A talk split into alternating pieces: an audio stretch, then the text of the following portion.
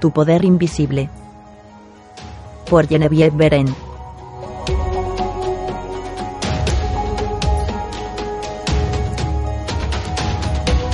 Apuntes sobre esta obra.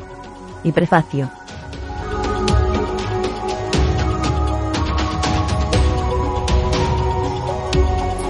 Traducido del original por el canal Ley de Atracción.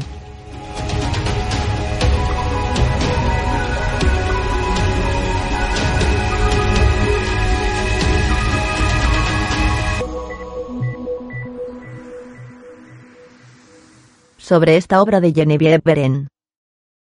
Genevieve Berendt fue la única persona que recibió las enseñanzas del juez Thomas Troward, el maestro de la ciencia mental. Por tanto, ella fue su único discípulo directo. Tu poder invisible es una guía muy poderosa, pero a la vez sencilla y muy fácil de entender y de seguir. Esta guía trata de enseñarte a usar el poder de la visualización y el de otros procesos que Thomas Troward desarrolló con el fin de transformar la vida de las personas. Genevieve Berendt dijo, poseemos más poderes y más posibilidades de las que creemos. Y la visualización es uno de los más grandes poderes de los que tenemos a nuestra disposición. La visualización suma y aporta más posibilidades a nuestra observación. Cuando hacemos una pausa para pensar durante un momento, nos damos cuenta de que para que el cosmos exista como absoluto, debe ser como resultado de una mente cósmica. Desde 1912 a 1914, la vida de Genevieve Beren se centró únicamente en la sabiduría y en la filosofía de Thomas Troward, cuyas influyentes e irresistibles ideas asentaron importantes bases de la filosofía espiritual que hoy conocemos como Nuevo Pensamiento. Los trabajos de Troward no eran de fácil lectura, así que a medida que la conciencia de la ciencia mental iba tomando forma, y gracias a la persistencia de Genevieve Beren, el juez Troward decidió impartir sus enseñanzas a un único discípulo para que pudiera perpetuar sus conocimientos y compartirlos con el mundo. Tu poder invisible, sigue siendo el trabajo más poderoso y más popular de Genevieve Beren. Cuando finalizó sus estudios con Troward, Genevieve Beren comenzó su misión en la ciudad de Nueva York, donde estableció y dirigió la Escuela de los Constructores hasta 1925. Más tarde fundó otra escuela en Los Ángeles, antes de recorrer durante 35 años las ciudades más importantes de Norteamérica como conferenciante, profesora y practicante de la ciencia mental. En este libro, Genevieve Berend expone gran parte de los conocimientos sobre la visualización que el juez Troward le transmitió, así como el proceso que ella siguió para conseguir ser su alumna, con diferentes capítulos narrados en modo autobiográfico. Esta obra puede ser de interés para los estudiosos del nuevo pensamiento, para los practicantes de la ley de atracción y para todo aquel que quiera conocer una de las tantas obras en las que se basó Rhonda Byrne para escribir su libro titulado El secreto. Prefacio. Estas páginas se escribieron con el propósito de proporcionarte una llave para la consecución de tus deseos, y para explicarte que el miedo debe ser eliminado completamente de tu conciencia con el fin de que puedas obtener la posesión de las cosas que quieres. Esto presupone, por supuesto, que tu deseo de posesión se basa en la búsqueda de una mayor felicidad. Por ejemplo, sientes en tu corazón que la posesión de más dinero, más tierras, o más amigos te hará más feliz, y que tu deseo de estas cosas nace de tu convicción de que el poseerlas te aportará más libertad y felicidad. En tu esfuerzo por poseer, descubrirás que lo que más necesitas es ser la mejor versión de ti mismo, ser siempre tu mejor yo. Una mañana después de clase, un hombre se acercó y me preguntó si podría decirle el secreto de la abundancia. Él lamentablemente se encontraba con una gran necesidad de dinero.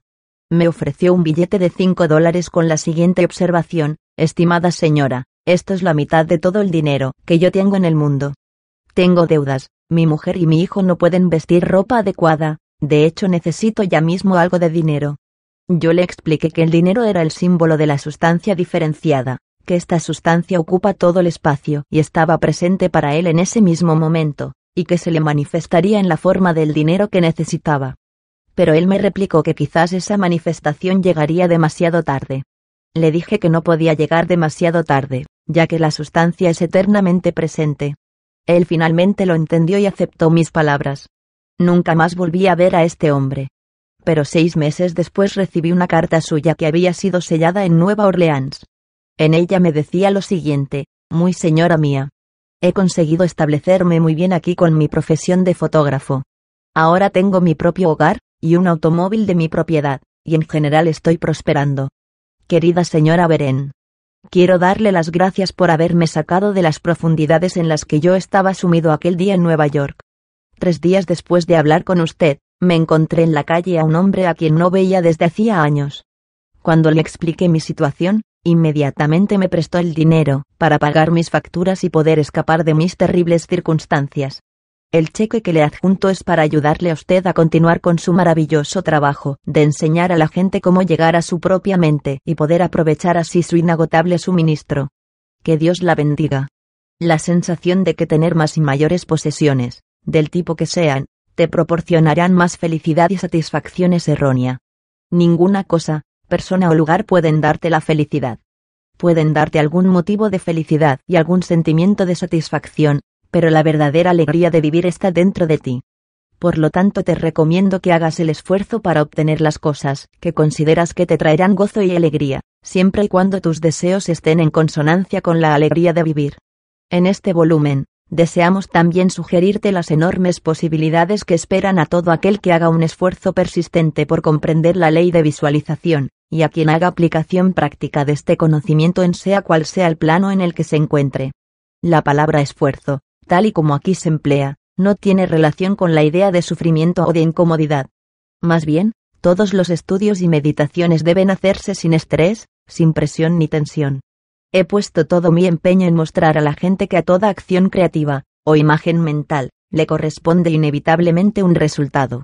Si bien las leyes del universo no pueden alterarse, sí pueden obligarse a trabajar bajo unas condiciones específicas, generando así resultados muy convenientes para el progreso individual, que de otra forma no podrían lograrse con el trabajo espontáneo de las leyes de la naturaleza.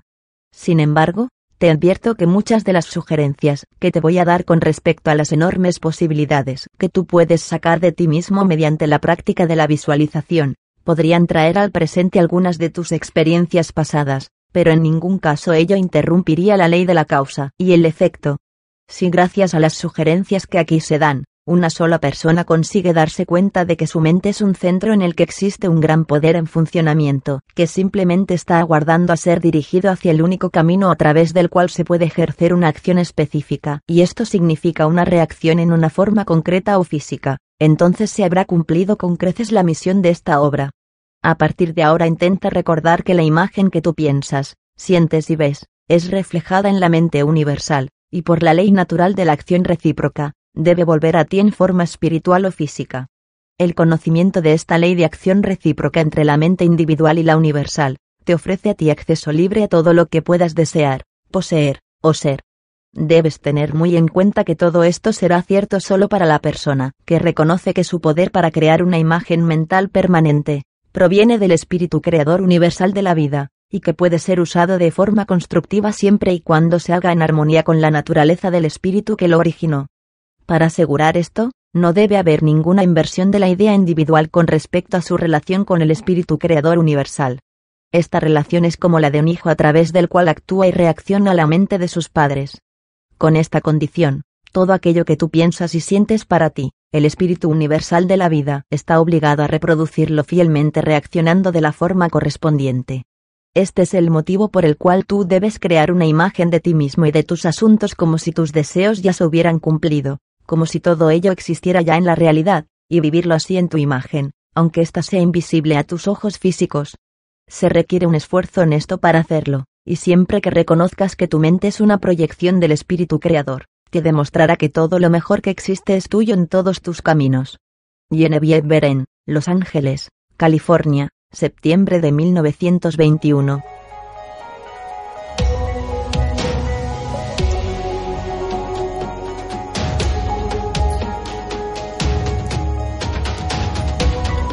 Capítulo 1. El orden de la visualización.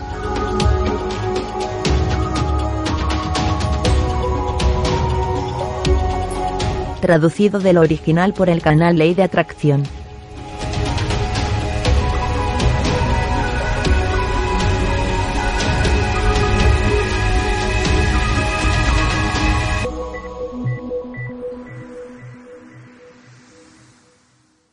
El orden de la visualización. El ejercicio de la visualización permite mantener tu mente ordenada, y atrae para ti lo que necesitas para hacer tu vida más agradable, pero de una manera también ordenada. Si entrenas regularmente la práctica deliberada de crear una imagen de tu deseo para luego examinarla cuidadosamente, pronto observarás que tus pensamientos y deseos irán desfilando en procesión de una forma más organizada que antes.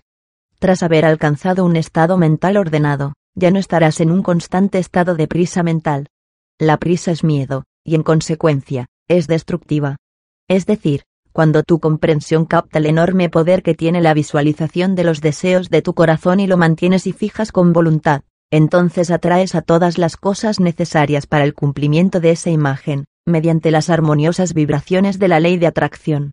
Te vas a dar cuenta de que el orden es la primera ley del cielo, y puesto que la visualización coloca las cosas en su orden natural, entonces concluirás que la visualización debe ser de naturaleza celestial. Todo el mundo visualiza, tanto si es consciente de ello como si no. La visualización es el gran secreto del éxito.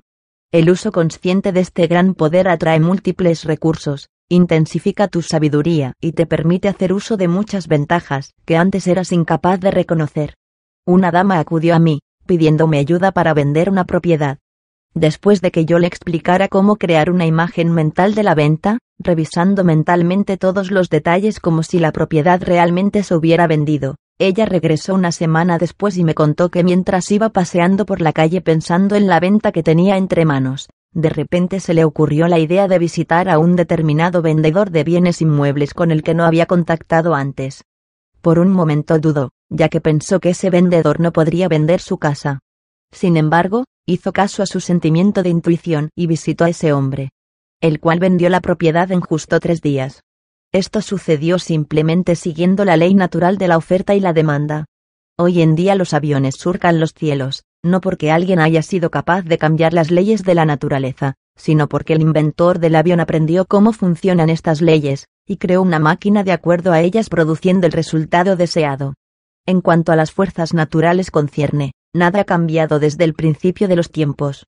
No se fabricaron aviones anteriormente, porque en anteriores generaciones no se concebía esa idea como posible, no era algo factible. Todavía no se ha hecho, era el argumento, y no puede hacerse, decían. Sin embargo, las leyes y los materiales para construir las máquinas voladoras existían antes igual que existen ahora. Treward nos enseña que la gran lección que él aprendió de los aviones y de la telegrafía sin cables es el triunfo del principio sobre lo precedente. La capacidad de llevar adelante una idea hasta su lógica conclusión, a pesar de los testimonios contrarios acumulados de toda la experiencia pasada. Con este ejemplo, debes darte cuenta de que hay todavía mayores secretos ocultos no descubiertos. Y que además tienes que sujetar bien fuerte la llave que llevas contigo, la llave que abre la puerta de la cámara secreta que contiene los deseos de tu corazón. Todo lo que es necesario para que tú puedas usar esa llave y hacer que tu vida sea exactamente lo que quieres que sea, es una cuidadosa investigación de las causas invisibles que se encuentran detrás de cada condición externa y visible. A continuación, debes observar esas causas invisibles en armonía con su concepción, y descubrirás que puedes crear realidades prácticas a partir de esas posibilidades, que a día de hoy no parecen más que sueños fantásticos. Una mujer me visitó en la ciudad de Nueva York, para que la ayudara a encontrar un trabajo, puesto que se encontraba desempleada a largo tiempo. Yo hice para ella una petición a la fuente suprema inagotable, y la intensifiqué viendo mentalmente a esta mujer en el puesto de trabajo que ella soñaba, y que nunca había sido capaz de lograr en la realidad. Esa misma tarde, ella me llamó por teléfono para decirme que no podía creer lo que le había sucedido. Ella acababa de ser contratada en la posición que siempre había deseado. El empresario que la contrató, le explicó que hacía mucho tiempo que estaba buscando una mujer como ella para ese puesto. Todos sabemos que el globo aerostático fue el antecesor del aeroplano.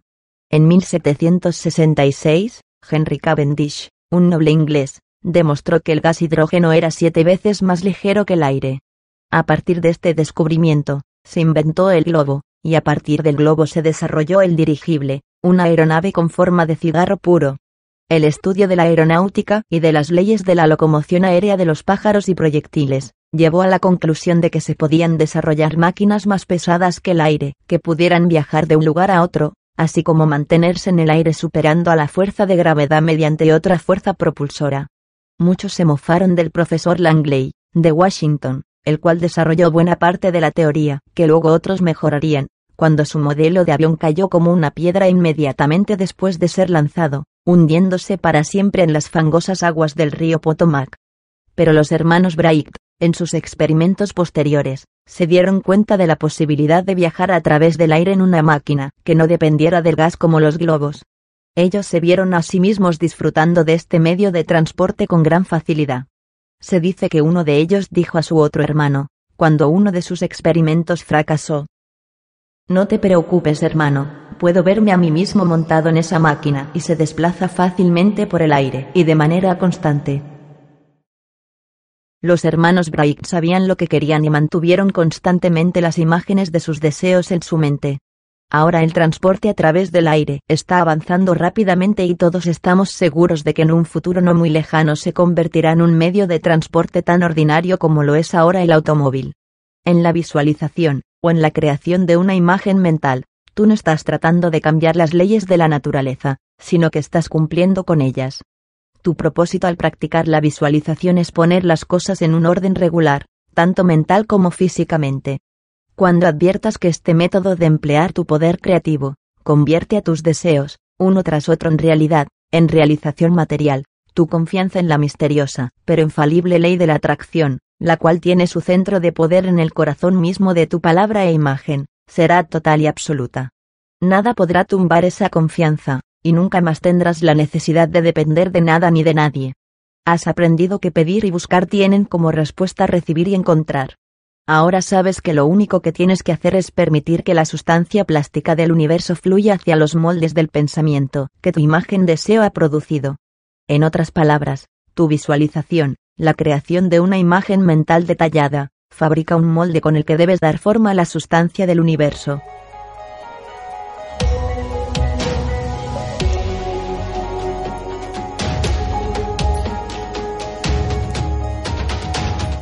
Capítulo 2. Cómo atraer las cosas que deseas.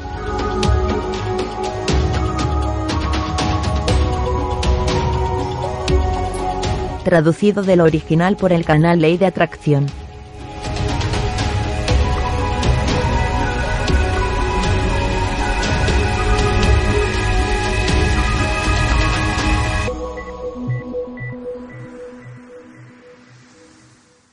Cómo atraer las cosas que deseas. El poder que hay dentro de ti el cual te permite formar una imagen mental de lo que deseas es el punto de partida de todo. En su estado original, la sustancia de la vida no tiene forma. Tu imagen mental fabrica el modelo, por así decirlo, en el que esta sustancia sin forma se basará para adquirir su forma. Esta sustancia es como una piedra informe que va a ser esculpida en función del modelo elegido por el escultor o como un mazacote de arcilla que va a ser colocado en un molde para recibir una forma definida. Visualizar, o ver mentalmente las cosas y las condiciones tal y como tú deseas que sean, es el poder condensado y especializado en ti, que podría compararse con la lente de una linterna mágica o proyector, y este es precisamente uno de los mejores símbolos para describir la facultad de imaginar. Este símbolo ilustra de manera clara la idea de la acción del espíritu creativo en el plano de la iniciativa y de la selección, o en el plano de su concentrada y especializada forma. La diapositiva que está en el proyector es como tu propia imagen mental. Una imagen invisible que se encuentra en el interior del proyector de tu mente hasta el momento en el que tú enciendes la luz de tu voluntad. Es decir, enciendes la luz de tu deseo, con absoluta fe en que el espíritu creador de vida, está haciendo su trabajo en ti. Mediante el flujo constante de la luz de la voluntad en el espíritu, tu imagen deseada es proyectada sobre la pantalla del mundo físico, esto es, se proyecta una reproducción exacta de la diapositiva que tienes en tu mente. Una mujer vino a mí, en busca de ayuda para que su marido regresara con ella. Ella me dijo que se sentía muy sola y muy infeliz sin él, y que anhelaba que regresara con ella. Yo le expliqué que no podía perder el amor y la protección ya que ambas cosas estaban en ella misma. Me preguntó qué es lo que debía hacer para conseguir que su marido regresara de nuevo junto a ella.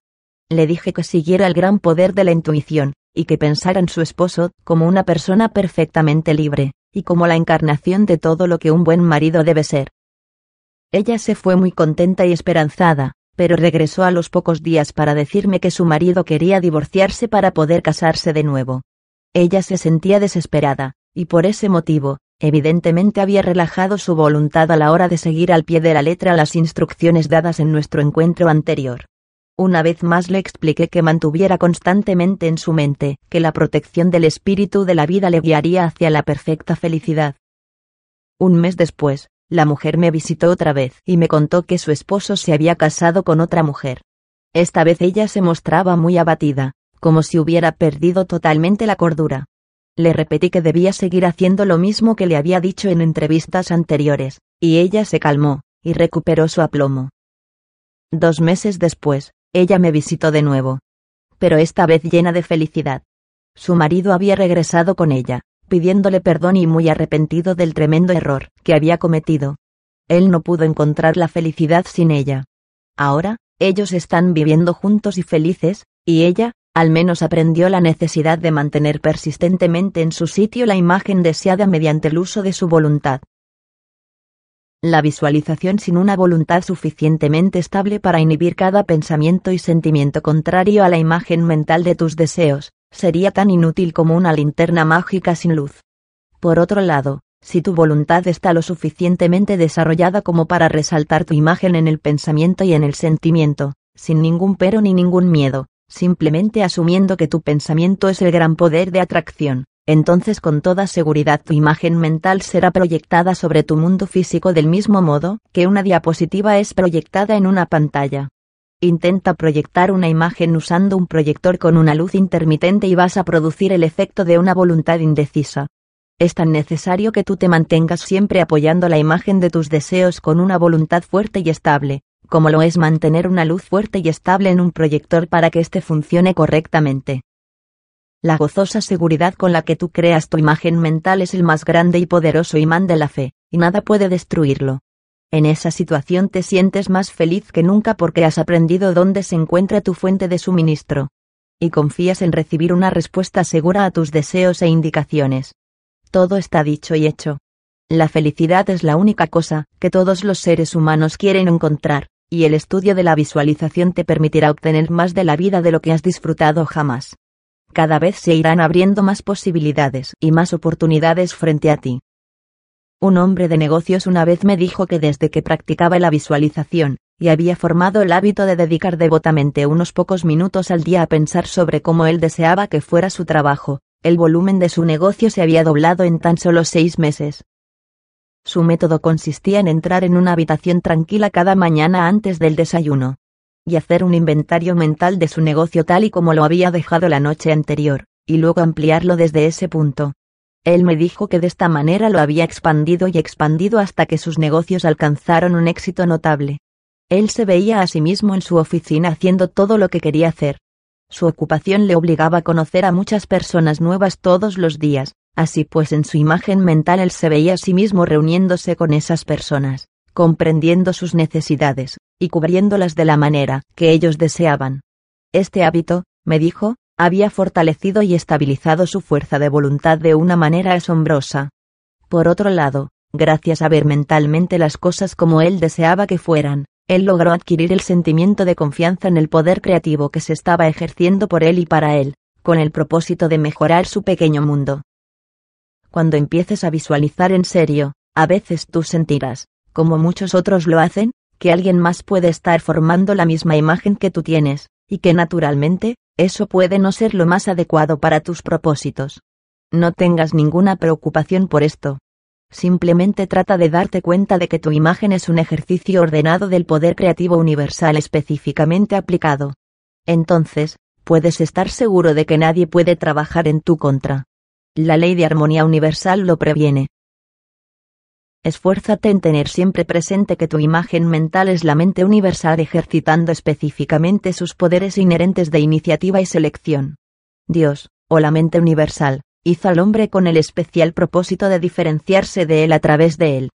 Todo lo que hay, vino a la existencia de esta misma manera, por esta misma ley de autodiferenciación, y con el mismo propósito. Primero fue la idea, la imagen mental, o el prototipo de la cosa, que es la misma cosa en su estado incipiente.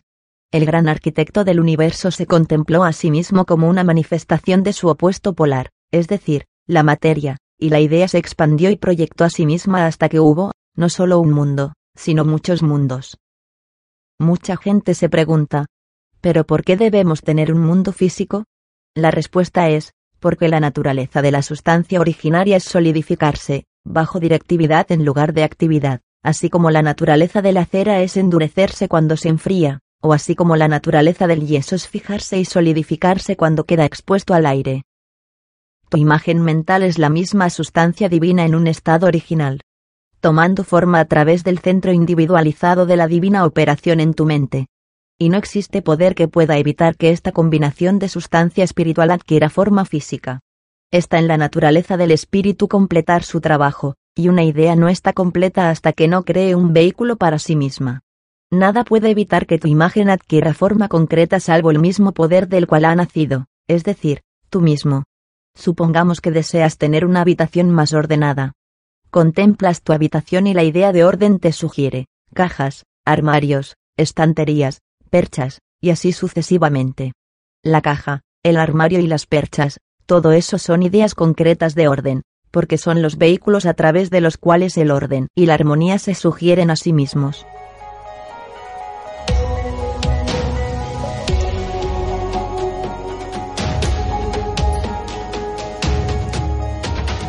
Capítulo 3. La relación entre forma mental y forma física.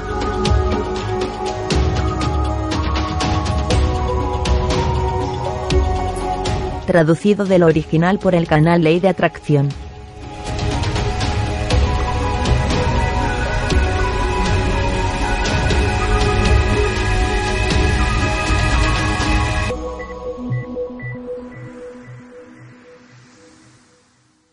la relación entre forma mental y forma física.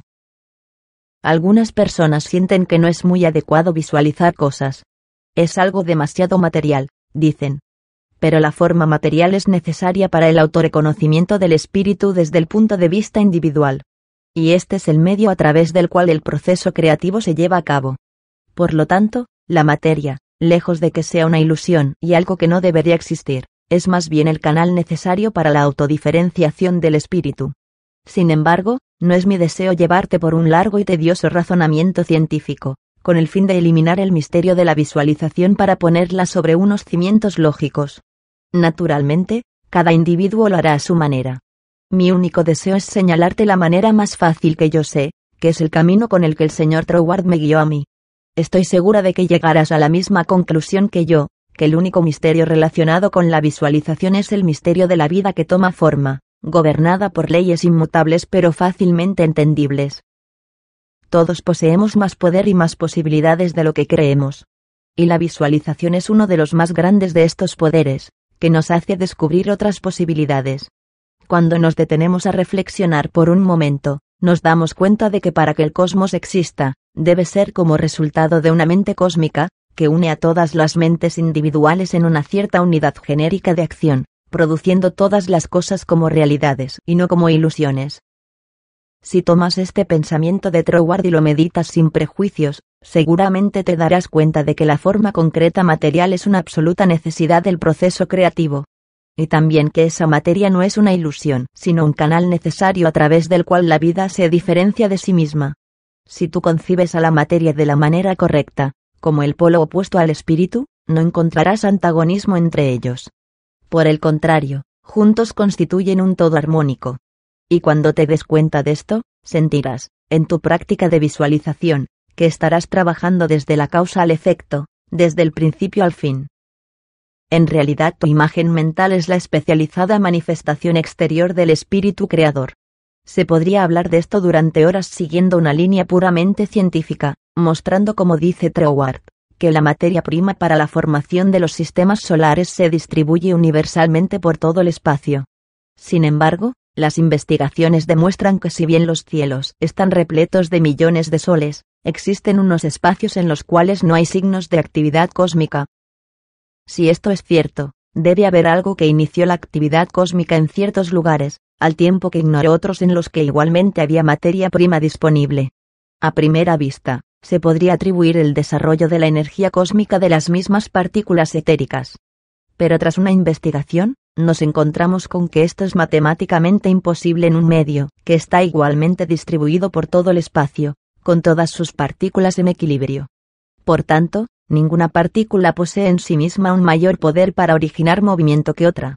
Así nos encontramos que el movimiento inicial, aunque se desarrolle en las partículas de sustancia primordial, y a través de ellas, no parte de las propias partículas. Es ese algo al que nos referimos cuando hablamos de espíritu. Este mismo poder que llevó a la existencia a la sustancia universal es el que traerá tu pensamiento individual o tu imagen mental a la forma física. No existe diferencia en el poder. La única diferencia es una diferencia de grado. El poder y la sustancia son lo mismo. Solo que al elaborar tu imagen mental, al visualizar, transfiere su energía creativa desde lo universal a lo particular, y trabaja de la misma infalible manera desde su centro específico, que es tu mente.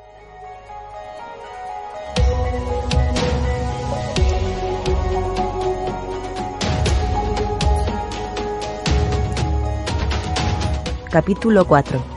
¿Cómo funciona tu imagen mental?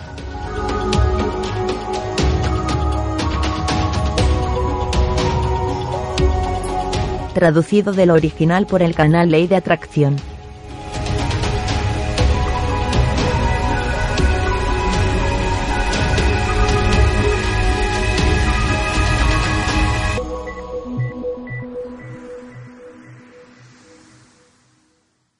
¿Cómo funciona tu imagen mental? Podemos usar como símil la operación de un extenso sistema telefónico. La central principal se subdivide en muchas ramas centrales. Cada una de estas ramas centrales está conectada directamente a la central principal. Y cada rama individual que reconoce a la fuente de su existencia, informa de todas las cosas a su central. Por lo tanto, cuando se requiere asistencia de cualquier clase, por ejemplo, nuevos materiales de construcción, reparaciones difíciles que están pendientes, etc. La rama necesitada acude rápidamente a su central. No se le ocurriría informar de sus dificultades o de sus éxitos a la central de un sistema telegráfico, aunque pertenezca a la misma organización o empresa. Estas diferentes ramas centrales conocen que el remedio para cualquier dificultad debe provenir de la central desde la que fueron proyectadas y a la que están permanentemente conectadas. Si nosotros, como ramas individuales de la mente universal, remitiéramos nuestras dificultades con esta misma confianza a la fuente desde la cual estamos proyectados, y usáramos los recursos que se nos ha proporcionado, nos daremos cuenta de lo que Jesús quiso decir cuando dijo, Pedid y recibiréis. Cada uno de nuestros requerimientos se cumpliría. Sin duda, el Padre debe abastecer al niño. El tronco de un árbol no puede dejar de nutrir a sus ramas, un hombre me visitó cargado de mucho dolor, puesto que estaba a punto de perder su hogar en el sur. En sus propias palabras, estaba hipotecado hasta el cuello, y sus acreedores iban a ejecutar la hipoteca. Era la casa en la que había nacido y en la que había pasado toda su infancia y juventud. La idea de perder esa casa llenó su corazón y su mente de dolor, no por consideraciones económicas, sino puramente sentimentales. Le expliqué que el poder que le trajo a la existencia lo hizo con la finalidad de expresar a través de él su capacidad de suministro ilimitado. Que no había ningún poder en la tierra que podría desconectarlo de esa fuente de maná, salvo su propia conciencia. Y en realidad no lo separa, sino que puede impedirse su manifestación. Le expliqué lo que tenía que hacer, pero él era incapaz de reconocerlo en ese estado de ansiedad, Así que le dije lo siguiente, la sustancia infinita se está manifestando en ti en este mismo momento. A la semana siguiente, el domingo, justo antes de abandonar mi camerino en el Teatro Selwyn para impartir mi conferencia por la tarde, recibí la nota siguiente. Estimada señora Beren, quiero que sepa que ahora mismo soy el hombre más feliz de todo Nueva York. Mi casa del sur se ha salvado. El dinero llegó de la manera más milagrosa, y ya he mandado el suficiente para pagar la hipoteca. Por favor, esta tarde enseña a la gente este maravilloso poder. Todo lo animado, o inanimado, es llamado a la existencia por un poder que a su vez no destaca por sí mismo. El poder que crea la imagen mental, la sustancia del espíritu creador de tu deseo imaginado, no destaca. Proyecta la sustancia de sí mismo, que es un homólogo de él mismo pero en forma solidificada, mientras que el poder permanece invisible para el ojo físico. Aquellos que aprecien el valor de la visualización, serán capaces de advertir el significado de estas palabras de Pablo. Se formaron los mundos por la palabra de Dios. Las cosas que vemos están hechas de cosas que no pueden verse.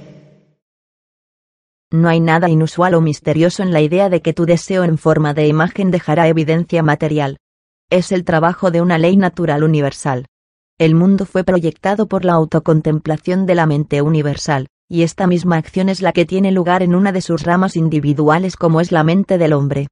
Todo lo que hay en el mundo, desde el sombrero de tu cabeza hasta las botas de tus pies, se inició en la mente, y llegó a la existencia exactamente de la misma manera. Todos son pensamientos proyectados y solidificados. Tu avance personal en la evolución depende del correcto uso que tú hagas del poder de visualización, y ese uso dependerá de que reconozcas que tú mismo eres un centro particular a través del cual el espíritu creador está siempre buscando nuevas expresiones para las potencialidades ya existentes en sí mismo. Esto es la evolución. Tu imagen mental es la fuerza de atracción que elabora, combina y transforma la sustancia originada en una determinada forma. Tu imagen mental es la combinación y elaboración de una especie de sala de máquinas, en un sentido generativo, por decirlo así, a través de la cual el espíritu creativo y creador se expresa. Su acción creadora es ilimitada, sin principio y sin fin, y siempre progresiva y ordenada. Su procedimiento trabaja por etapas, siendo una condición necesaria finalizar la preparación de una etapa para poder continuar con la siguiente. Ahora veamos si podemos hacernos una idea de las diferentes etapas por las que han pasado todas las cosas del mundo antes de llegar a existir. Troward dijo, si conseguimos entender el principio de funcionamiento por el cual se producen estos resultados, podremos darle rápida y fácilmente una aplicación personal. En primer lugar, nos encontramos con que el pensamiento del originador de la vida, o espíritu creador, con respecto a sí mismo fue la simple toma de conciencia de su propio ser, y esto produce un éter primario, una sustancia universal a partir de la cual crece todo lo que hay en el mundo. Troward también nos dijo que a pesar de que esta conciencia de ser, es una base necesaria para cualquier posibilidad más, no hay mucho más que hablar sobre ello. Sucede lo mismo con el espíritu individual, que eres tú mismo. Antes de poder jugar con la idea de crear una imagen mental de tu deseo, como actividad práctica, debes hacerte la idea de tu ser. De tu yo soy, y tan pronto como seas consciente de tu yo soy, comenzarás a disfrutar de la libertad que esta conciencia te sugiere.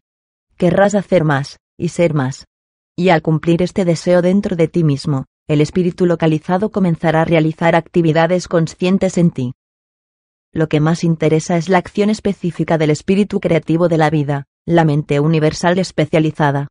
El germen de Dios está en ti, que es tu personalidad, tu individualidad, y puesto que la felicidad al sentir la libertad absoluta forma parte de la naturaleza inherente de este germen de Dios, es natural que deba disfrutar de sí mismo a través de su centro específico y a medida que aumentes la comprensión de tu ser, tu individualidad, la cual es Dios particularizándose a sí mismo, empezarás a desarrollar tendencias divinas de forma natural. Con este deseo progresivo siempre hay un leve pensamiento borroso. A medida que tu deseo y tu reconocimiento crecen un intenso deseo, este deseo se va convirtiendo en una imagen mental muy clara. Por ejemplo, una joven dama que estudia música, quisiera tener un piano para poder practicar en casa. Ella desea tanto un piano, que incluso mentalmente puede verlo en una de sus habitaciones. Mantiene fija la imagen del piano en su mente y se entrega a reflexionar sobre el placer y las ventajas que tendría al tener el piano en una esquina de su habitación. Finalmente, un día ella encuentra el piano allí, tal y como lo había imaginado. A medida que vayas comprendiendo quién eres, de dónde vienes, cuál es el propósito de tu ser, y tengas conciencia de que tú estás aquí para el fin por el cual te diseñaron, te convertirás en un centro más y más perfecto a través del cual el espíritu creativo de la vida puede disfrutar de sí mismo. Y te darás cuenta de que no puede haber otra cosa que un proceso creativo ocupando todo el espacio, que es él mismo en su potencialidad, ya sea universal o individual. Por otra parte, todo lo que existe, ya sea en el plano visible o invisible, tuvo su origen en la acción localizada del pensamiento, o de una imagen mental, y esto te incluye a ti, porque tú eres el espíritu universal localizado, y la misma acción creativa está teniendo lugar a través de ti. Ahora te estarás preguntando, sin duda, ¿por qué existe tanta enfermedad y miseria en el mundo? Si el mismo poder e inteligencia que hizo que existiera el mundo está operando en la mente del hombre, ¿por qué no se manifiesta a sí mismo en forma de gran alegría, felicidad, salud y abundancia? Si uno puede cumplir sus deseos simplemente creando una imagen mental de dichos deseos, aferrándose a ella con toda su fuerza de voluntad pero sin ansiedad, haciendo en el plano exterior todo lo que sea necesario para que se cumplan los deseos, entonces no parece haber razón alguna para que pueda existir la enfermedad y la pobreza, ya que sin duda nadie desea eso. La primera razón es que muy pocas personas se toman la molestia de investigar el principio de funcionamiento de las leyes de la vida. Si mucha gente lo hiciera, pronto se convencerían de que no hay ninguna necesidad de que exista la pobreza y la enfermedad que vemos a nuestro alrededor. Se darían cuenta de que la visualización es un principio y no una falacia. Hay unos pocos que han descubierto que vale la pena estudiar esta sencilla, aunque infalible ley, para liberarse de la esclavitud. Sin embargo, los humanos en general no están dispuestos a dedicar el tiempo necesario a estudiarlo. Es demasiado simple, o demasiado difícil.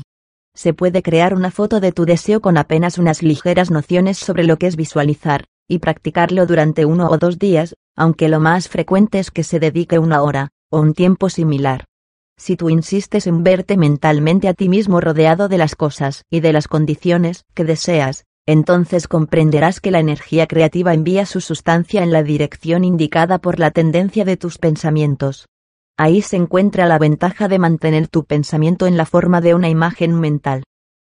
Un hombre dedicado al negocio de productos de consumo acudió a mí, sumido en una gran angustia. Su negocio iría a la quiebra, a menos que sucediera algo que lo evitara antes de los siguientes 15 días. Me dijo que nunca había oído hablar de la visualización. Le expliqué cómo hacer una imagen mental en la cual se viera a su negocio creciendo y expandiéndose en lugar de la imagen actual del negocio en quiebra. En alrededor de un mes volvió muy feliz asegurando que la técnica le había funcionado con éxito. Me dijo así. He pagado todas mis deudas, y ahora mi negocio está repleto de nuevos productos. Ahora, su negocio se asentaba sobre una base sólida. Para mí fue muy hermoso haber visto en vivo su grandísima fe. Cuanto más entusiasmo y fe seas capaz de poner en tu imagen con tu deseo, más rápido va a tomar forma visible.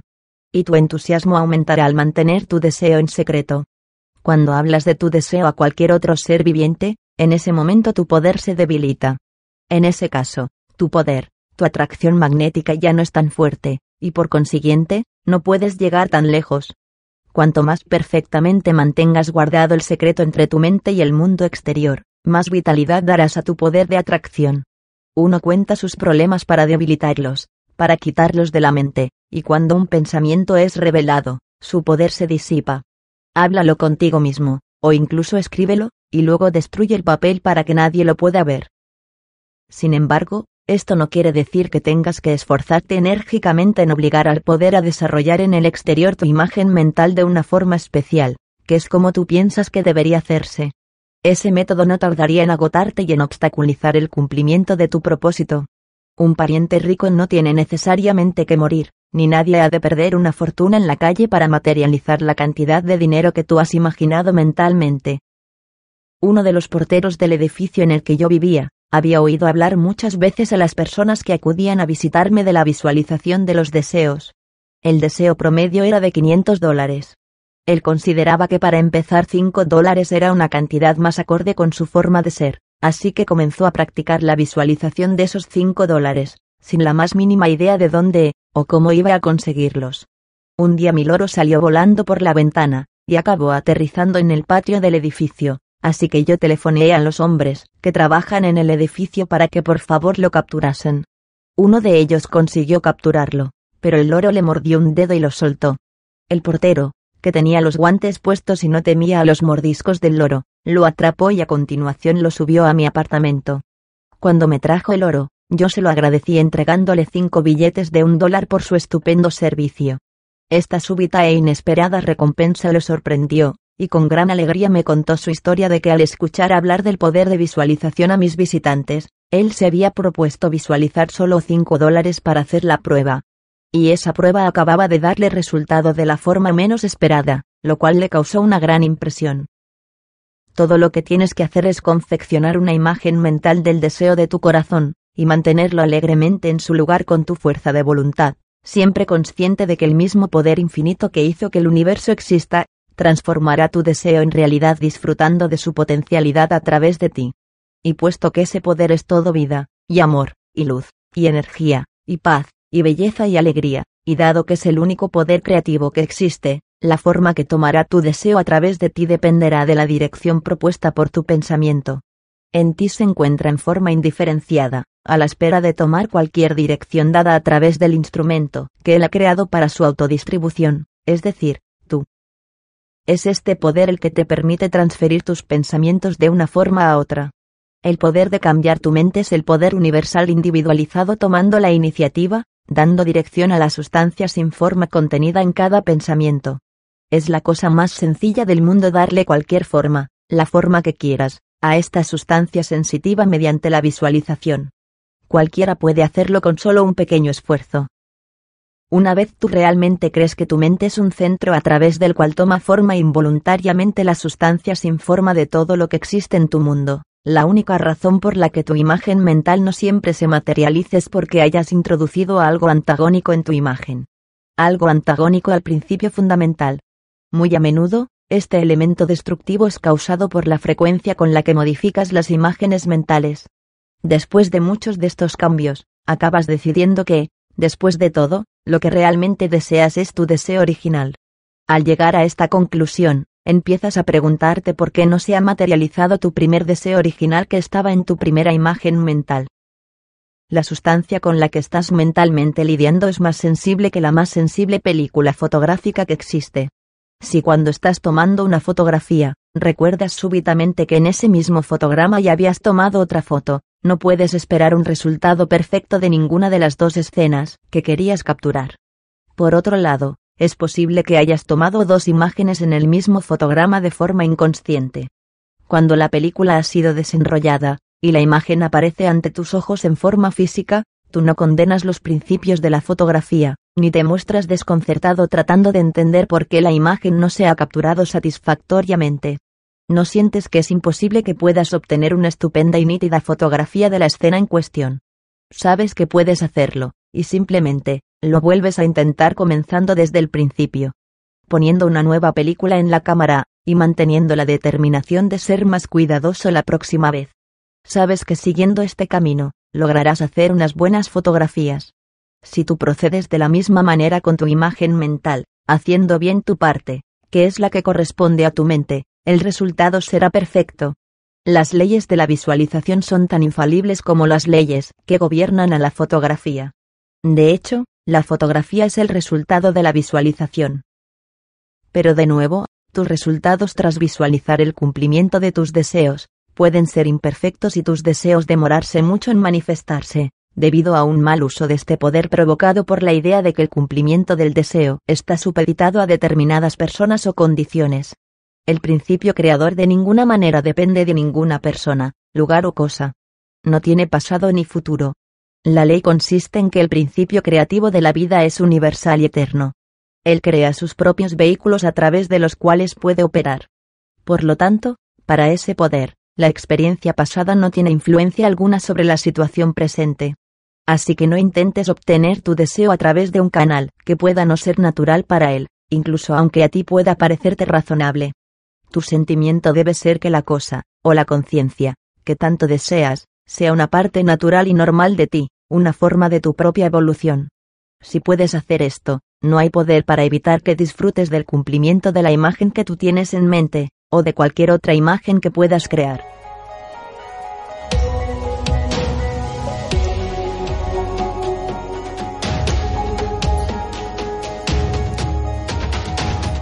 Capítulo 5 Visualización para principiantes.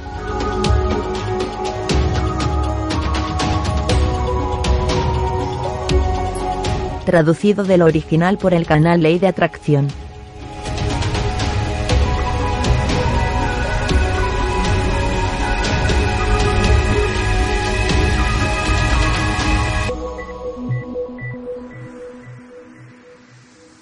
Visualización para principiantes cientos de personas han descubierto que la práctica de la visualización es para ellos una especie de lámpara de Aladino, que es efectiva mediante una poderosa fuerza de voluntad.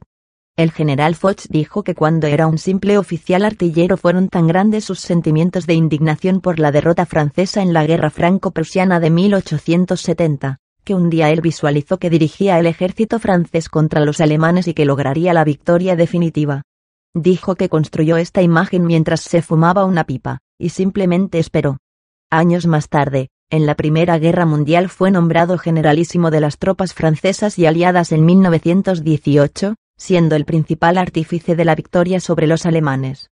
Este es un resultado de la visualización práctica que todos conocemos.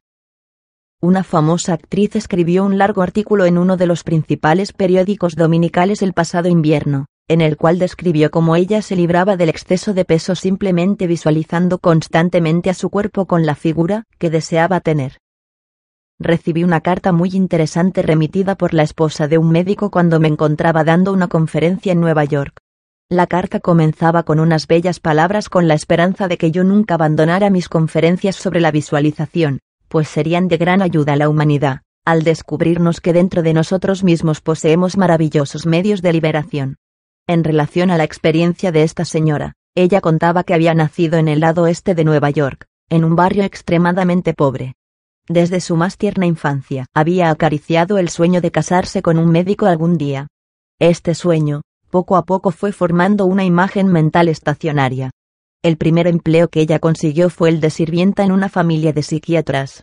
Cuando dejó este lugar, ella pasó a trabajar para la familia de un doctor. La esposa de este doctor murió, y el médico acabó casándose con ella, cumpliéndose finalmente su anhelo imaginado durante tanto tiempo. Después de esto, tanto ella como su marido concibieron la idea de ser los dueños de una granja de frutas en el sur del país. Ella se formó una imagen mental de la idea y puso toda su fe en su eventual cumplimiento. La carta que me envió provenía de su granja de frutales del sur. Su segunda imagen mental también había conseguido materializarse. Recibo muchas cartas de similar naturaleza todos los días. Lo que sigue a continuación es un caso que fue publicado en el New York Tribune el 6 de mayo de 1921. Comienza así. Atlantic City, 5 de mayo. Ella era una mujer de 60 años y cuando hoy fue llevada al juzgado de guardia ante el juez Clarence Goldenberg, estaba tan débil y cansada que apenas podía tenerse en pie. El juez le preguntó al asistente judicial cuáles eran las acusaciones contra la mujer. Robar una botella de leche, señoría, contestó el oficial. Esta mañana, antes del amanecer, se apropió de una botella de leche que estaba en la puerta de una casa del centro. ¿Por qué usted hizo eso? Le preguntó el juez Goldenberg. Estaba muerta de hambre. Contestó la anciana mujer. El juez la inquirió de nuevo. ¿Cuál es su nombre? Mi nombre es Weinberg, Elizabeth Weinberg. El juez Goldenberg como sorprendido alzó la vista mostrando renovado interés en el caso, y tras muchas preguntas aparentemente nada relacionadas con el asunto se levantó sonriente de su asiento y dijo, Bien, desde luego no es usted muy rica ahora mismo pero ya no es pobre. He estado buscándola a usted durante meses. Tengo aquí cinco mil dólares que le pertenecen a usted que provienen de la herencia de un pariente suyo. Yo estoy encargado de repartir esa herencia. Desde luego, señora, es su día de suerte. Seguidamente, el juez Goldenberg pagó de su propio bolsillo la multa.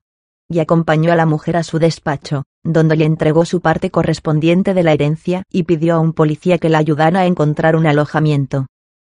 Más tarde supe que esta pequeña mujer había estado deseando esos cinco mil dólares, imaginándolos mentalmente durante mucho tiempo, sin pensar nunca en las posibles maneras por las que ella podría recibir ese dinero. Pero a pesar de todo ella mantuvo su visión, fortaleciéndola gracias a su fe.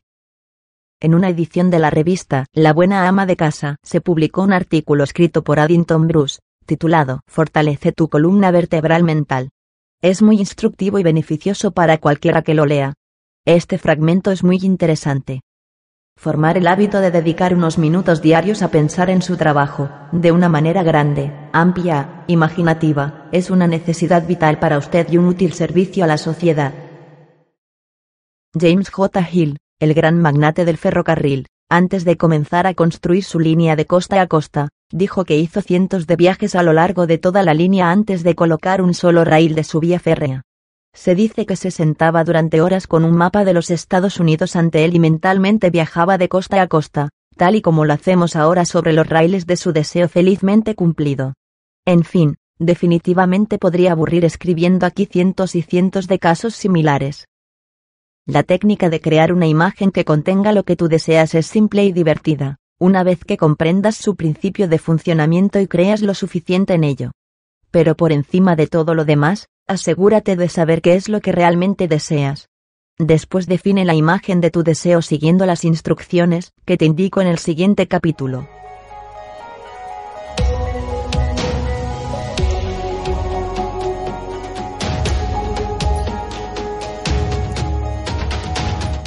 Capítulo 6. Cómo crear tu imagen mental.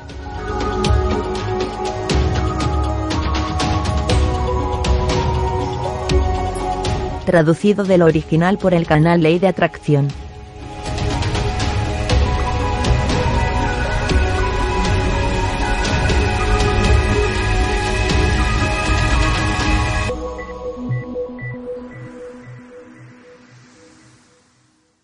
Cómo crear tu imagen mental. Tal vez quieras sentir que estás viviendo para algún propósito. Quisieras estar contento y feliz, sientes que una buena salud y un negocio exitoso te proporcionaría esa felicidad. Tras haber decidido de una vez por todas que es exactamente lo que quieres, debes proceder a imaginarte a ti mismo con buena salud, muy sano, y que tienes un negocio con un éxito tan grande como puedas llegar a concebirlo naturalmente. El mejor momento para crear tu imagen definitiva es justo antes del desayuno. Y otra vez antes de irte a dormir por la noche. Como a veces es necesario emplear bastante tiempo en esta tarea, puede que necesites levantarte más temprano de lo usual. Entra en una habitación donde no puedas ser interrumpido ni molestado, y medita durante unos minutos sobre el funcionamiento práctico de la ley de visualización, y pregúntate a ti mismo. ¿Cómo llegaron a existir las cosas que me rodean? ¿Cómo puedo contactar rápidamente con mi fuente invisible? Algunas personas consideraban que el bienestar sería mejor expresado y experimentado si se sentaban en una silla en lugar de en el suelo. Entonces, al comienzo de la meditación, la silla representaba el deseo de estar cómodo. Con este deseo llegaba la imagen de una cierta clase de silla. El mismo principio se aplica al sombrero y a la ropa que usas. Piensa con cuidado en la idea que está detrás de cada cosa. Establecela como una experiencia personal, y conviértela en un hecho para tu conciencia. En otras palabras, medita sobre las cosas que están a tu alrededor y guarda las imágenes que tu mente te va proporcionando durante el proceso. Después abre una ventana, respira profundamente unas diez veces, y durante ese tiempo imagina un gran círculo de luz a tu alrededor mientras inhalas el aire, manteniéndote siempre en el centro de ese círculo de luz imaginario. Visualiza grandes rayos de luz que parten del círculo y penetran en tu cuerpo por todos sus puntos, centralizándose sobre todo en tu plexo solar. Contén la respiración unos momentos, manteniendo el aire en tus pulmones, concentrándote en tu plexo solar, que está totalmente lleno de luz, y luego exhala muy lentamente. Mientras sueltas el aire debes ver mentalmente rayos de luz imaginarios, o chorros de luz que suben por tu cuerpo y luego descienden y salen a través de tus pies. Inmediatamente después, rocía mentalmente todo tu cuerpo con esa luz imaginaria. Cuando hayas terminado este ejercicio de respiración, siéntate en una silla en posición cómoda pero con la espalda recta. Y mentalmente reconoce que solo hay una vida, una sustancia, y que esta sustancia de vida del universo está encontrando su placer autorreconociéndose en ti mismo. Repite algunas afirmaciones de este estilo, hasta que sientas la verdad y la realidad de las palabras que tú estás afirmando. A continuación, empieza a crear tu imagen mental. Si has sido cuidadoso con el proceso, en ese momento te encontrarás a ti mismo en la conciencia profunda por debajo de la superficie de tu propio poder de pensamiento. Tanto si tu deseo es alcanzar un estado de conciencia, como si es una posesión, grande o pequeña, tienes que comenzar el proceso de creación de imagen mental desde el principio. Si quieres una casa, comienza por verte a ti mismo en el tipo de casa que deseas. Obsérvala desde fuera. Da varias vueltas a su alrededor si lo crees necesario. Luego, abre la puerta y entra en ella. Toma buena nota de sus habitaciones, dónde están situadas las ventanas, cómo son sus materiales, la distribución, las paredes, y cualquier otro detalle que te ayude a sentir la realidad de tu imagen. Puedes cambiar algunos de los muebles, moverlos, o incluso mirarte en algunos espejos para ver lo saludable, rico y feliz que eres. Vuelve a tu imagen una y otra vez, hasta que sientas la realidad de lo que ves. Después intenta escribir lo más exactamente posible todo lo que has visto y tal y como lo has visto. Con el sentimiento que te proporciona la siguiente afirmación. Lo mejor que existe, es mío. No hay límite para mí, porque mi mente es un centro de operación divina. Y es tan cierto que tu imagen será realidad en tu mundo físico, tan cierto como que el sol brilla.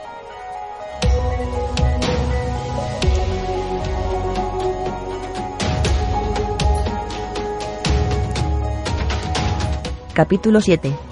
Consejos sobre tu visualización.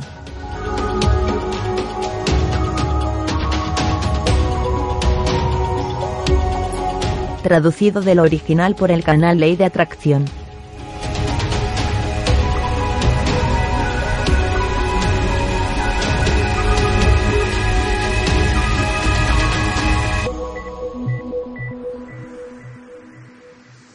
Consejos sobre tu visualización. Al usar tu poder mental para la producción de nuevas circunstancias, ten en cuenta los siguientes puntos. 1. Asegúrate de saber exactamente qué circunstancias deseas producir. A continuación, sopesa cuidadosamente a dónde te conducirán los resultados producidos por el cumplimiento de tu deseo. 2. Al permitir que tu pensamiento se recree sobre una imagen mental, estás concentrando la acción del espíritu creativo en ese centro donde sus fuerzas están igualmente equilibradas. 3.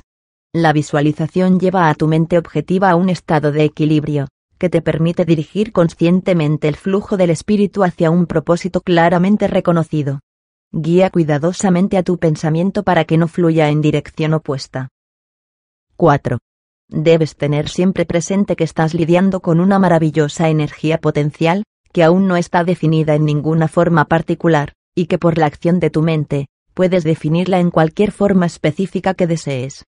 Tu imagen te ayuda a mantener tu mente fija en el hecho que llevará a cabo la fluencia de esta energía creativa. Además, gracias a tu imagen mental, estás determinando la dirección que deseas que tome el poder creativo sensible. Y al hacer esto, provocas que la materialización de tu imagen se realice. 5. Recuerda que el proceso de visualización correcto no requiere un duro esfuerzo para que mantengas a tus pensamientos en su lugar. Un esfuerzo agotador destruye tus propósitos y sugiere a tu conciencia la existencia de una fuerza adversa que se debe combatir, y esto crea circunstancias contraproducentes para la consecución de tu imagen deseada. 6. Al mantener tu imagen en un alegre marco de la mente, debes cesar todo pensamiento que pueda dispersar o disipar el núcleo espiritual de tu imagen. Debido a que la ley es creatividad en acción, con toda seguridad el deseo expresado a través de tu imagen mental se cumplirá. 7. La visualización es lo que tú creas en forma de imagen en tu mente con el fin de determinar la calidad que tú das a la sustancia y energía indefinida, en lugar de disponer las circunstancias específicas para su manifestación. Esto último es el trabajo del poder creativo. Tú no intervienes en cómo va a cumplirse tu deseo, el poder creativo va a construir sus propias formas de expresión de modo muy natural, si tú lo permites, y va a ahorrarte mucha ansiedad innecesaria. Lo que realmente quieres es la expansión en una determinada dirección, bien de tu salud, de tu riqueza, o de lo que sea. Siempre y cuando consigas tu deseo. ¿Qué importa si te llega a través de un determinado canal que tú esperabas? ¿Qué importa si llega por algún otro medio de cuya existencia no tenías ni idea? Tú concentras energía de tipo particular para lograr un propósito particular. Ten siempre esto en cuenta. Y permite que los detalles específicos cuiden de sí mismos. Y nunca menciones a nadie lo que estás haciendo. Recuerda siempre que la naturaleza, desde su superficie claramente visible, hasta sus más arcanas profundidades, es un vasto almacén de luz, y que buena parte de ella se dedica devotamente a tu uso individual. Tu unión consciente con el todo es el secreto del éxito y una vez lo hayas asumido, podrás disfrutar a voluntad de tu posesión del todo, o de parte del todo. Porque gracias a tu reconocimiento lo has hecho tuyo, y progresivamente podrás hacerlo tuyo cada vez más. Nunca olvides que cada cosa física, ya sea a tu favor o en tu contra, antes de existir como cosa, fue un pensamiento sostenido. El pensamiento no es ni bueno ni malo, es la acción creativa y siempre toma forma física. Por lo tanto, los pensamientos que te afligen se convertirán en cosas que posees, o que no posees. Un hombre me visitó porque quería poder casarse con cierta joven mujer, pero su problema era que se sentía muy poca cosa para ella puesto que su salario era muy pequeño, y su empleo inseguro. Yo le hablé de la omnipresente y segura fuente ilimitada, y le expliqué que el amor verdadero no conoce el fracaso. Tanto la fuente ilimitada como el amor son tuyos para tu propio disfrute. Visualízate a ti mismo en el tipo de casa que ambos desearíais tener. Y sigue haciendo tu parte que es seguir amando a esa mujer y creer absolutamente que ella vive por y para ti. Unos meses más tarde, ambos vinieron a mi estudio, expresando una radiante alegría. De inmediato supe que estaban casados. La mujer me dijo, estimada señora Beren, estamos muy felices porque ahora sabemos cómo utilizar nuestro poder mental para lograr nuestros deseos usando nuestras conciencias, como si se tratara de una única conciencia. Así que sé tú mismo y disfruta de la vida a tu divina manera. No conviertas el miedo en tu verdadero ser, porque todo aquello que tú buscas, también te busca a ti.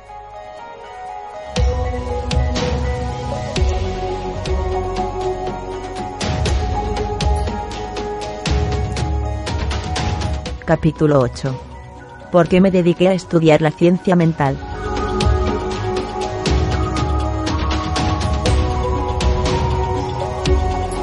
Traducido del original por el canal Ley de Atracción.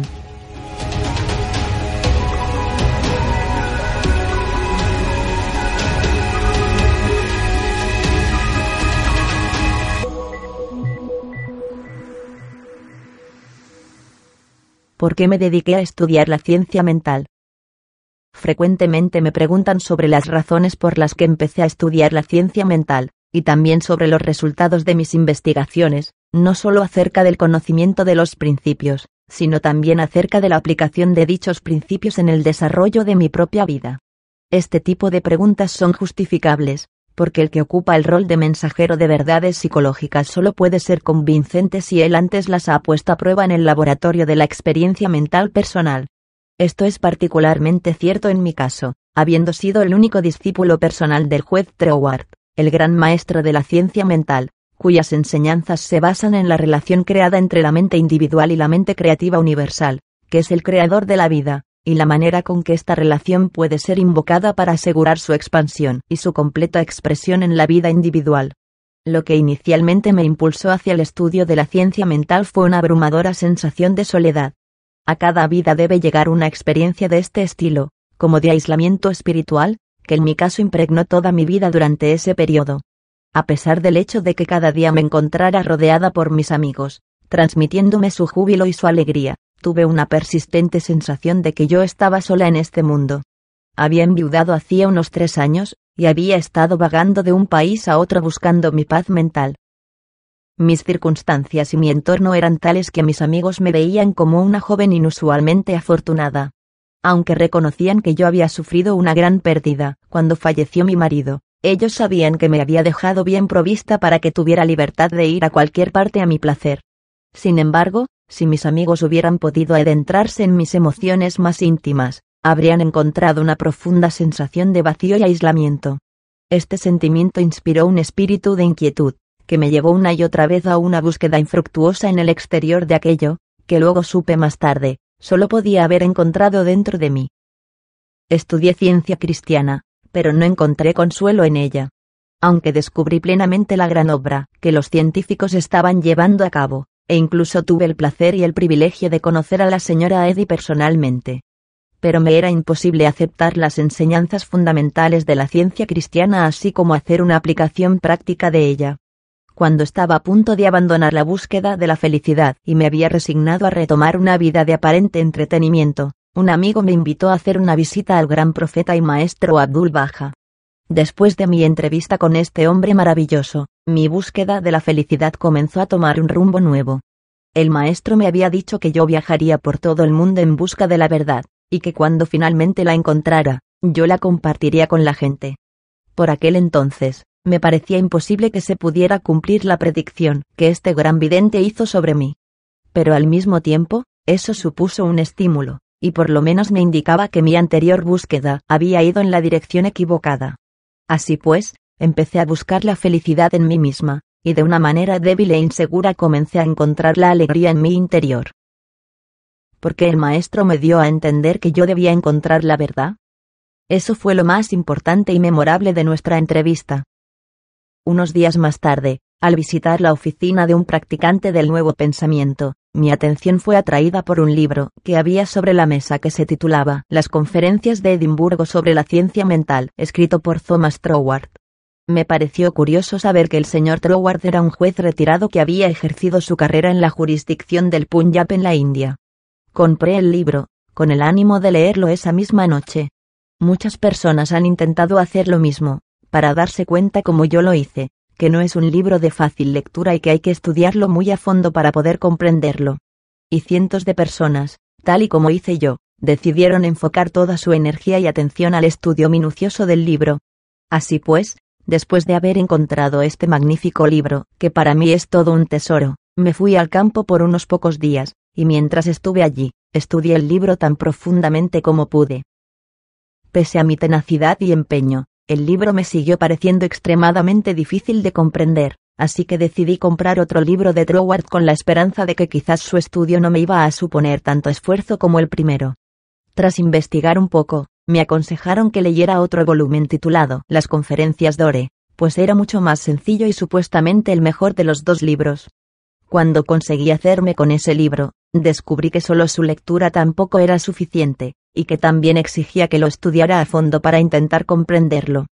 Tardé semanas y meses en obtener incluso un vago concepto del significado del primer capítulo, que se titula Entrando en el espíritu de ello. Con esto quiero decir que tardé meses en poder entender el espíritu de aquello que estaba leyendo. Pero, entre tanto, un párrafo de la página 26 me llamó poderosamente la atención, ya que me pareció la cosa más gloriosa que yo había leído hasta ese momento. Lo memoricé, y me esforcé con todo mi ser para entrar en el alma de las palabras de Troward. El párrafo dice lo siguiente. Mi mente es un centro de operación divina. La operación divina está dedicada siempre a la expansión y a la expresión más completa.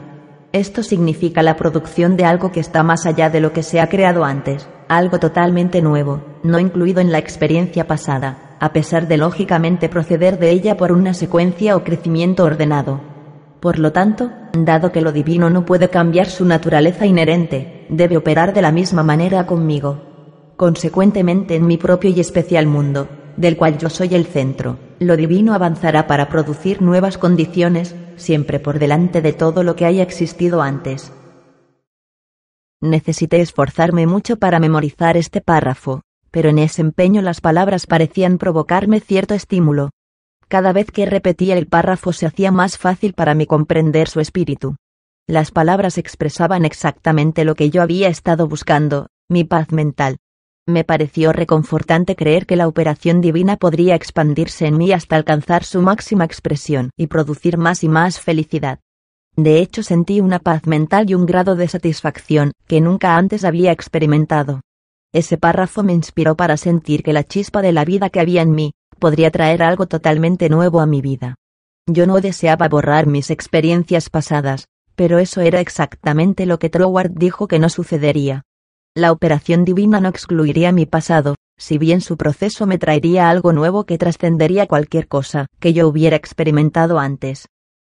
La meditación sobre estas palabras trajo consigo cierta sensación de gozo.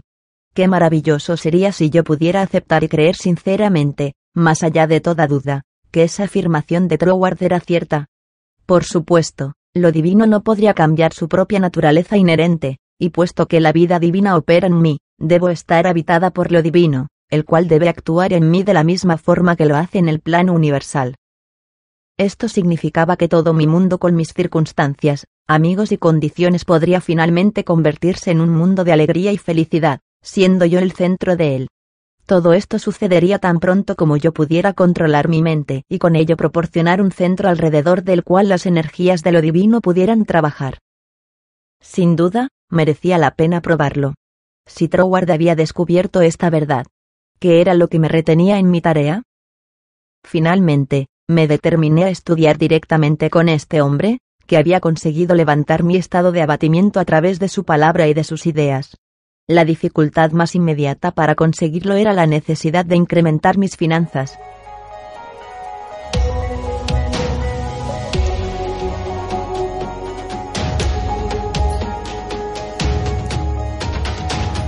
Capítulo 9. ¿Cómo conseguí atraer 20 mil dólares?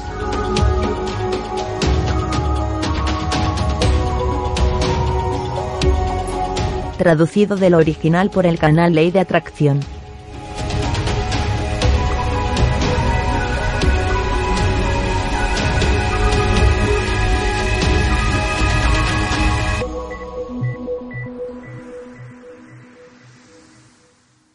Cómo conseguí atraer 20 mil dólares. En el laboratorio de la experiencia en el que mi recién revelada relación con la operación divina iba a ser analizada y probada, el principal asunto que yo tenía que solventar era el problema financiero. Mis ingresos eran más que suficientes para mis necesidades diarias, pero no bastaban para que yo pudiera viajar cómodamente a Inglaterra, donde Troward vivía, y permanecer allí por un periodo indefinido estudiando y siendo su alumna. Así que antes de averiguar si Troward aceptaba alumnos, o si yo sería apta en caso de que si los admitiera, empecé a utilizar el párrafo que había memorizado. Diariamente, o incluso, casi cada hora, las palabras estaban en mi cabeza. Mi mente es un centro de la divina operación, y la divina operación significa expansión hacia algo mejor que lo ocurrido anteriormente. Del libro Las conferencias de Edimburgo había leído algo sobre la ley de atracción, y desde el capítulo sobre sus causas y condiciones, me había hecho una vaga idea de lo que era la visualización. Así que cada noche, antes de irme a dormir, creaba una imagen mental de los 20 mil dólares deseados, que era la cantidad de dinero que me parecía necesaria para poder ser estudiante de Troward en Inglaterra. Veinte imaginarios billetes de mil dólares se contaban mentalmente cada noche en mi habitación, y luego, con la idea de imprimir enfáticamente mi mente con el hecho de que esos 20 mil dólares eran necesarios para cumplir mi deseo de viajar a Inglaterra y estudiar con Troward. Yo imaginaba alrededor de esa imagen principal otras escenas, en las que me veía a mí misma comprando mi billete para el barco de vapor, luego me veía caminando por la cubierta del transatlántico, que navegaba desde Nueva York a Londres, y finalmente, me veía a mí misma siendo aceptada como alumna por Troward. Todo este proceso yo lo repetía cada mañana y cada noche, haciendo que en mi mente se impresionara una y otra vez la afirmación de Treward. Mi mente es un centro de la divina operación, y la divina operación significa expansión hacia algo mejor que lo ocurrido anteriormente. Intenté mantener esa afirmación constantemente en algún lugar de mi conciencia, pero sin pensar en cómo podría obtener esa cantidad de dinero. Probablemente el motivo de no pensar en las vías por las que el dinero podría llegarme, era simplemente porque yo era incapaz de imaginarlas. Es decir, yo no tenía ni remota idea de qué manera podrían llegarme los 20 mil dólares. Así que mantuve mi pensamiento constante y dejé que el poder de atracción encontrara y eligiera sus propios caminos y medios. Un día, mientras caminaba por la calle haciendo unos ejercicios de respiración profunda, este pensamiento me vino a la mente. Mi mente es sin duda un centro de operación divina. Si Dios ocupa todo espacio, entonces Dios también debe estar en mi mente. Si quiero ese dinero para poder estudiar con Troward con el fin de que yo descubra la verdad de la vida, entonces ambos, el dinero y la verdad, deben ser míos, a pesar de que soy incapaz de sentirlos o de ver sus manifestaciones físicas. Aún así, yo declaraba una y otra vez, deben ser míos, deben ser míos. Si bien estas reflexiones ocurrían en mi mente, desde algún otro lugar dentro de mí llegó esta afirmación. Yo soy toda la sustancia que existe. Entonces desde otro canal de mi cerebro, llegó una respuesta. Por supuesto, eso es. Todo debe tener su principio en la mente. La idea debe contener en sí misma la única y primaria sustancia que existe, y esto significa también el dinero y todo lo demás. Mi mente aceptó esta idea, e inmediatamente se relajó toda la tensión de mi mente y cuerpo. Tenía la absoluta sensación de estar en contacto con todo el poder que la vida puede dar. Todo pensamiento de dinero, estudio, o incluso mi propia personalidad, se desvanecían dentro de una gran ola de alegría que se extendía por todo mi ser. Caminaba una y otra vez, con este sentimiento de alegría en constante aumento, hasta que incluso sentía todo mi ser radiante de luz resplandeciente. Cada persona con la que me encontraba me parecía tan iluminada y resplandeciente como yo me sentía. Toda conciencia de personalidad había desaparecido, ocupando su lugar una sensación casi abrumadora de alegría, gozo y satisfacción. Esa misma noche cuando elaboré mi imagen de los 20 mil dólares sucedió algo totalmente distinto. En las ocasiones anteriores, al construir mi imagen mental, yo había sentido como si algo despertara dentro de mí. Esta vez no hubo sensación de esfuerzo. Yo simplemente conté los 20 mil dólares. Entonces, de una manera muy inesperada, desde una fuente de la cual yo no tenía conciencia en ese momento, pareció abrirse una posible vía a través de la cual me podría llegar ese dinero. Al principio me costó mucho trabajo no sentirme entusiasmada. El poder estar en contacto con la fuente me parecía algo tan glorioso, tan maravilloso. Pero Troward había avisado a sus lectores de que debíamos alejar toda excitación de nuestras mentes durante el primer flujo de la realización de la unión con la fuente infinita, y que debíamos tratar este hecho como un resultado perfectamente natural que se había producido a través de nuestra demanda. Para mí esto fue todavía más difícil que mantener el pensamiento de que, toda la sustancia existe en mí, yo soy, yo soy el principio de todas las formas visibles o invisibles. Tan pronto como apareció una circunstancia que indicaba la dirección a través de la cual podrían venir los veinte mil dólares, yo no solo hice un supremo esfuerzo para mantenerme en calma y considerar a la dirección indicada como el primer brote de una semilla que yo había sembrado en lo absoluto, sino también me esforcé mucho en caminar contra viento y marea hacia esa dirección.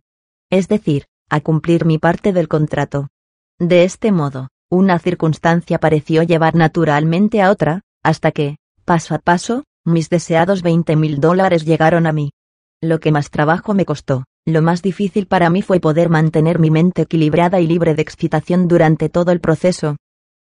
Este primer fruto concreto de mi estudio de la ciencia mental, había llegado gracias a un cuidadoso y detallado seguimiento de los métodos esbozados por el juez Troward en su libro. Por tanto, no puedo ofrecer al lector un mejor regalo que citar la parte del libro de Troward de las conferencias de Edimburgo de la que puede obtenerse una idea completa del proceso que yo seguí. En el capítulo sobre causas y condiciones, él escribió.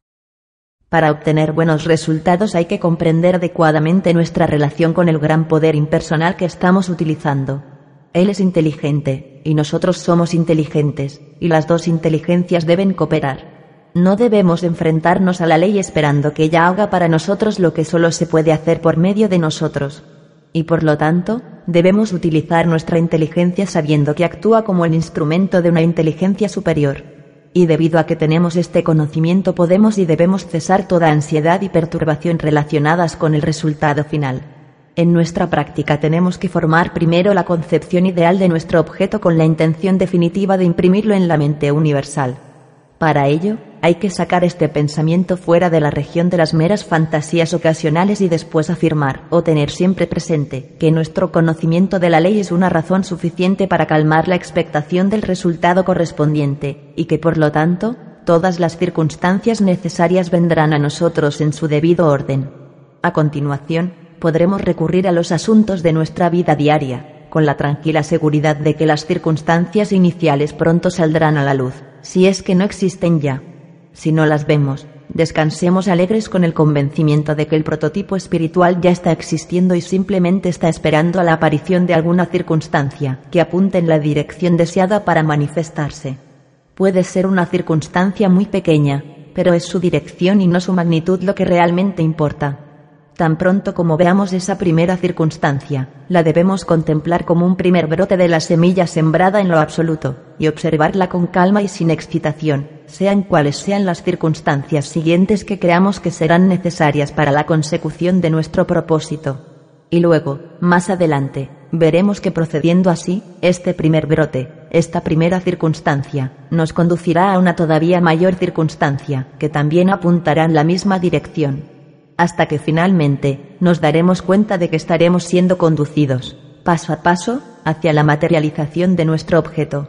En este camino, la comprensión del gran principio de la ley de la fuente universal, a través de repetidas experiencias, nos irá habituando a salir de la región del pensamiento ansioso y agotador descubriéndonos un nuevo mundo en el cual el empleo práctico de todos nuestros poderes, sean mentales o físicos, tan solo consiste en el desarrollo de nuestra individualidad sobre las líneas de nuestra propia naturaleza, y por lo tanto una perpetua fuerza de salud y de felicidad.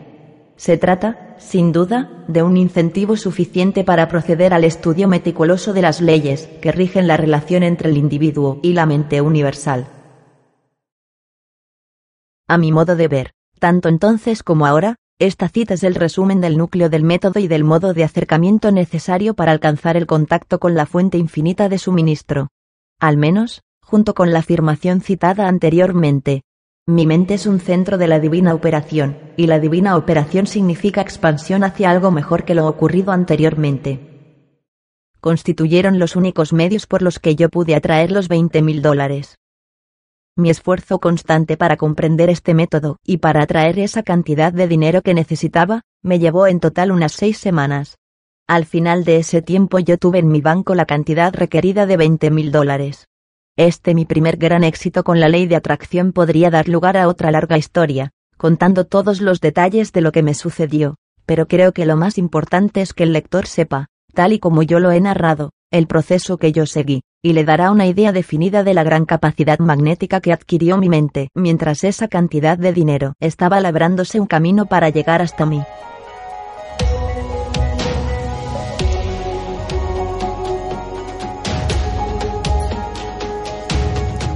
Capítulo 10. Cómo me convertí en el único alumno personal de Thomas Troward, el gran científico mental.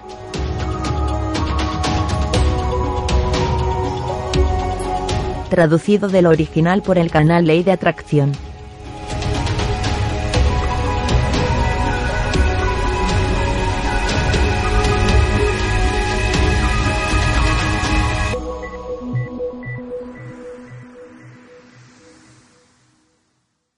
Cómo me convertí en el único alumno personal de Thomas Troward, el gran científico mental.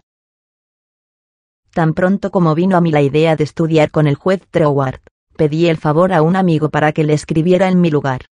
Puesto que tenía la sensación de que este amigo podría expresar mejor que yo, o en términos más persuasivos que yo, mi propio deseo. Ninguna de las cartas que mi amigo escribió al juez Troward recibió respuesta.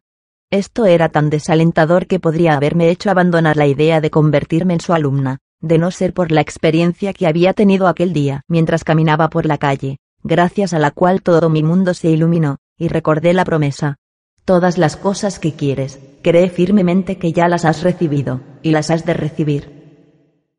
Con esta experiencia en mi mente, decidí adquirir mi pasaje a Inglaterra, a pesar de que aparentemente mis cartas habían sido ignoradas. Mi amigo escribió algunas cartas más, y finalmente, una de ellas recibió respuesta. El juez Troward decía, muy cortésmente, pero también con rotundidad, que no admitía alumnos debido a que no disponía del tiempo suficiente para dedicarse a ello. A pesar de esta decisión definitiva, yo decidí no desanimarme, debido al recuerdo de mi experiencia. Era capaz de revivir esa experiencia a voluntad, y con ella siempre llegaba una avalancha de valor y de energía renovada. Así pues, viajé a Londres, y una vez allí telegrafié a Troward, solicitándole una entrevista personal. El telegrama fue respondido a la brevedad indicándome la fecha en la cual nos podíamos ver. En aquel tiempo, el juez Troward vivía en Ruan Manor, un lugar un poco apartado en el sur de Inglaterra, a unas 20 millas de la estación de ferrocarril más próxima.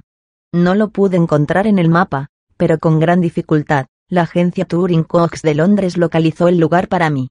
Mi mente apenas especulaba sobre lo que Troward me diría en nuestro encuentro. Siempre tuve la sensación de que la verdad era mía, y de que crecía y se expandía en mi conciencia hasta irradiar paz y satisfacción al exterior y a mi interior, como manifestaciones de mi vida individual. Llegué a la casa de Troward en mitad de una terrible tormenta, y fui cordialmente recibida personalmente por él, a quien encontré, para mi sorpresa, más parecido a un caballero francés que inglés. Más tarde supe que era descendiente de hugonotes. Vi a un hombre de mediana estatura, con una cabeza bastante grande, gran nariz, y unos ojos que brillaban de alegría. Después de haberme presentado a los otros miembros de la familia, y tras tomar una taza de té caliente, me invitaron a la sala de estar, donde Troward habló con mucha libertad de todo, excepto de mis estudios propuestos. Parecía casi imposible conducir su conversación hacia ese tema. Justo antes de irme, le pregunté bastante audazmente. ¿No va a reconsiderar su decisión de admitir a un único alumno personal? Yo desearía tanto estudiar con usted a lo que él respondió de una manera muy indiferente, que no se sentía capaz de dedicar el tiempo necesario a instruir personalmente a alguien. Pero que él estaría encantado de decirme el nombre de dos o tres libros, que sentía que serían no solo interesantes, sino muy instructivos para mí. Dijo que se sentía muy halagado y muy agradecido por todo el viaje que yo había hecho desde América con el fin de estudiar con él, y a medida que caminábamos por el sendero de su casa hasta mi automóvil su actitud iba siendo menos indiferente. Un sentimiento de simpatía parecía haber tomado su corazón y se giró hacia mí diciéndome lo siguiente. Tal vez usted pueda escribirme, si así lo desea, durante su estancia en París. Y tal vez si dispusiera de tiempo durante el otoño, podría organizar alguna cosa, aunque no parece posible por ahora. No tardé mucho tiempo en seguir esa especie de invitación a escribirle. Mis cartas fueron todas respondidas con prontitud y cortesía, pero nunca con una sola palabra de aliento en cuanto a mis estudios propuestos. Pero un día, unos dos meses más tarde, llegó una carta con esta pregunta. ¿Cuál cree que es el significado de este versículo del capítulo 21 del Apocalipsis? Y la ciudad está asentada en forma de cuadro, y su longitud es igual que su anchura. Y midió la ciudad con la vara, doce mil estadios. Y su longitud, anchura y altura son iguales. Yo traté de encontrar la respuesta, pero no lo conseguí. Me aprendí de memoria el versículo con el fin de meditar sobre él. Empecé una búsqueda en París de los libros que Troward me había recomendado. Y después de dos o tres días de búsqueda, fui a la isla de la Cité, una isla en mitad del río Sena, para seguir buscando en algunas de las viejas librerías que allí existen. Los libros estaban descatalogados, y estas librerías eran ya mi último recurso.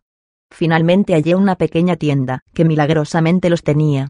Al librero solo le quedaba una copia de cada uno de los libros, en consecuencia, su precio era muy elevado. Mientras protestaba por esta circunstancia, mi vista se posó sobre el libro de un astrólogo, lo cual me provocó preguntarle entre risas al librero, ¿Usted cree que él podría leerme el horóscopo? El librero se mostró horrorizado por la sugerencia, y me respondió. No lo creo, madame. Él es uno de los más grandes astrólogos de Francia, y no lee los horóscopos. A pesar de esta respuesta, se manifestó dentro de mí un persistente impulso para visitar a ese astrólogo.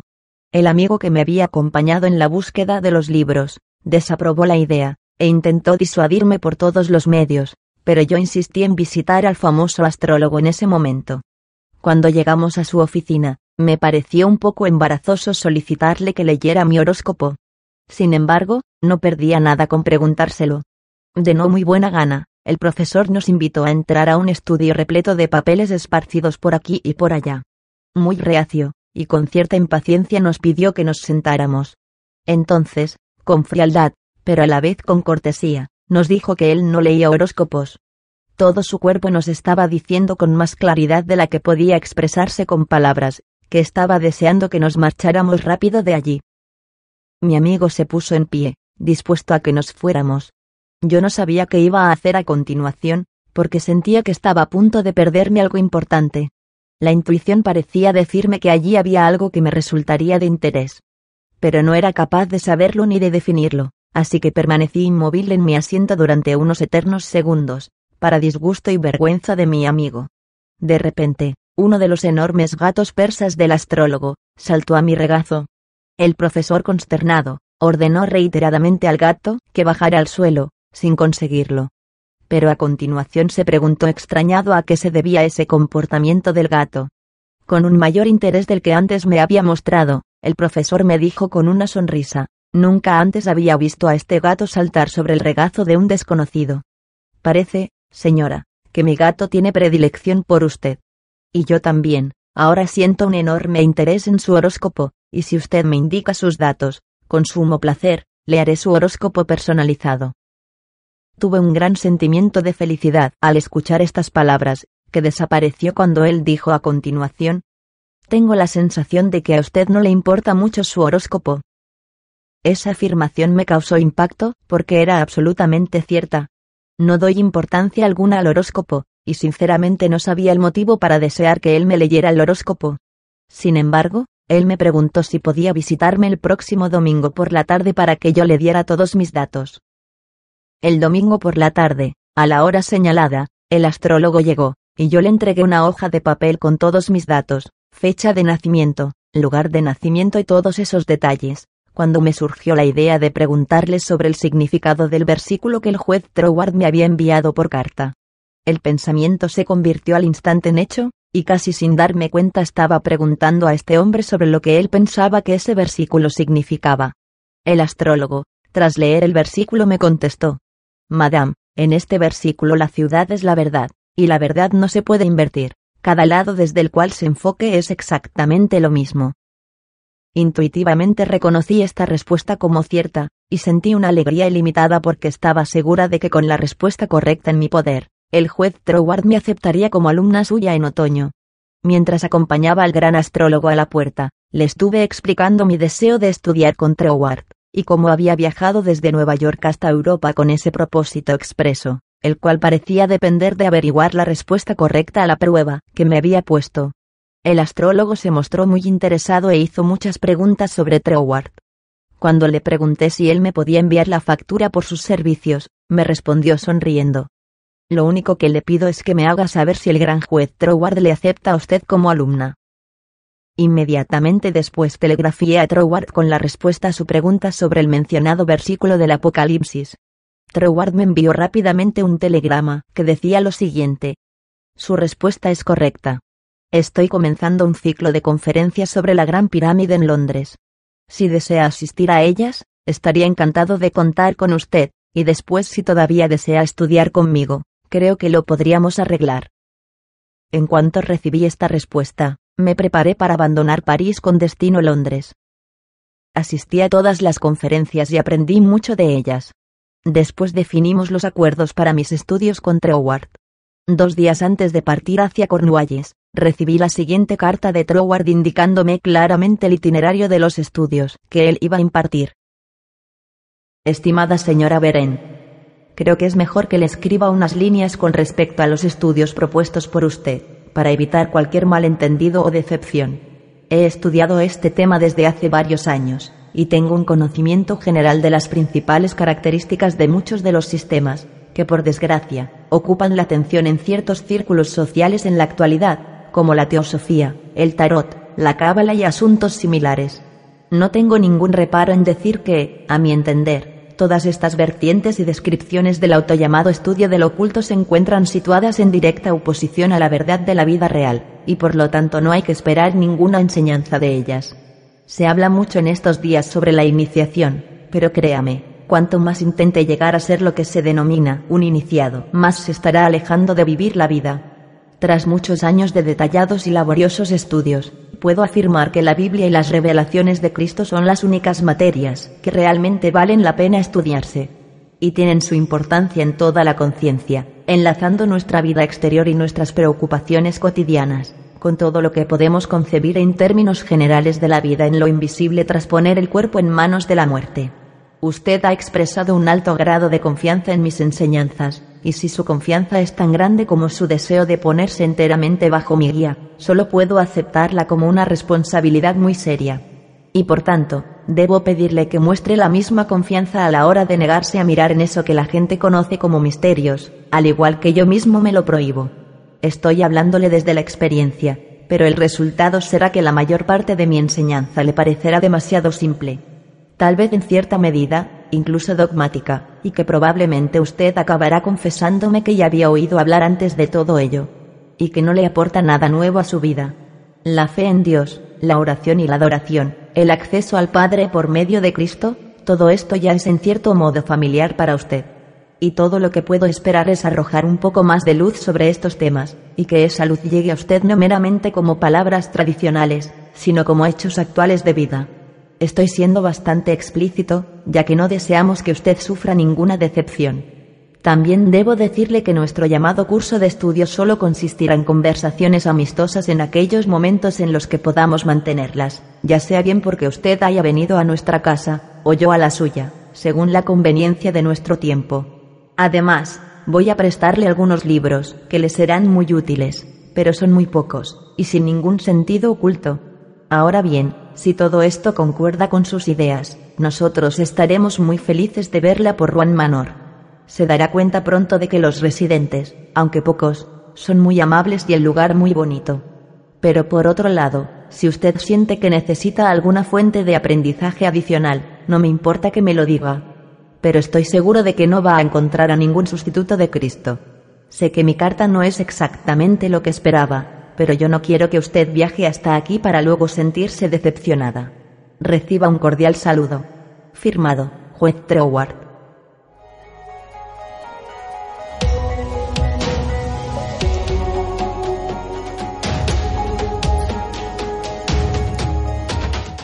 Capítulo 11.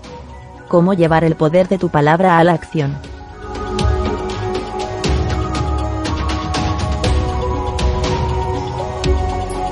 Traducido del original por el canal Ley de Atracción.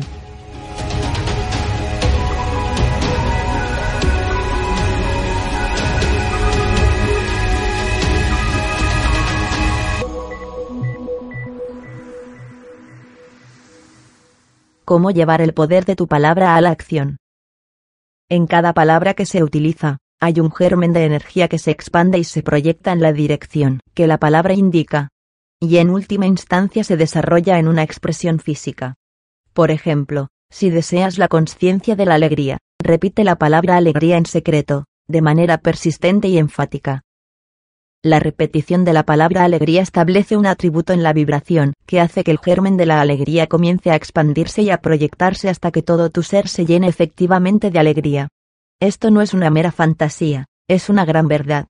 Una vez que experimentes este poder, todos los días te probarás a ti mismo que estos hechos no han sido fabricados para adaptarse a una teoría, sino que la teoría se ha construido a partir de la cuidadosa observación de los hechos. Todo el mundo sabe que la alegría viene desde dentro, Nadie puede darte alegría. Otra persona puede darte quizás una causa para que estés alegre, pero nadie puede sentir la alegría en tu lugar. La alegría es un estado de conciencia, y la conciencia es puramente mental. Troward dice que las facultades mentales siempre trabajan bajo algo que las estimula, y este estímulo puede venir bien desde el exterior a través de los sentidos externos, o bien desde dentro, mediante la conciencia de algo que no es perceptible en el plano físico. El reconocimiento de esta fuente de estímulo interior te permite llevar a tu conciencia cualquier estado que desees. Una vez que una cosa te parece normal, se convierte en tuya gracias a la ley del crecimiento y de la atracción, del mismo modo que es tuyo el conocimiento de sumar y restar después de haber aprendido el uso de los números. Este método de repetir una palabra, la hace tuya en todo su ilimitado significado, porque las palabras son la encarnación de pensamientos, y el pensamiento es creativo, ni bueno ni malo, simplemente creativo. Esta es la razón por la cual la fe construye y el miedo destruye. Solo cree, y todas las cosas serán posibles para ti. Es la fe la que te proporciona el dominio sobre toda circunstancia o condición adversas. Es tu palabra de fe la que te hace libre, no la fe en cualquier cosa o acto, sino la simple fe en tu mejor yo, sean cuales sean tus circunstancias. Es este omnipresente poder creativo que reside en el corazón de la palabra el que hace que tu salud, tu tranquilidad y tu situación financiera sean una reproducción de tus pensamientos más frecuentes. Intenta creer en esto, trata de entenderlo, y encontrarás en ti mismo al dueño de cada circunstancia o condición adversa, para el cual tú serás un príncipe del poder.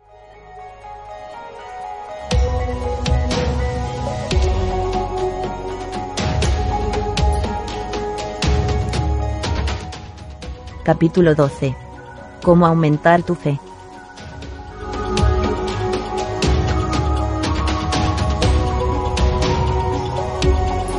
Traducido del original por el canal Ley de Atracción.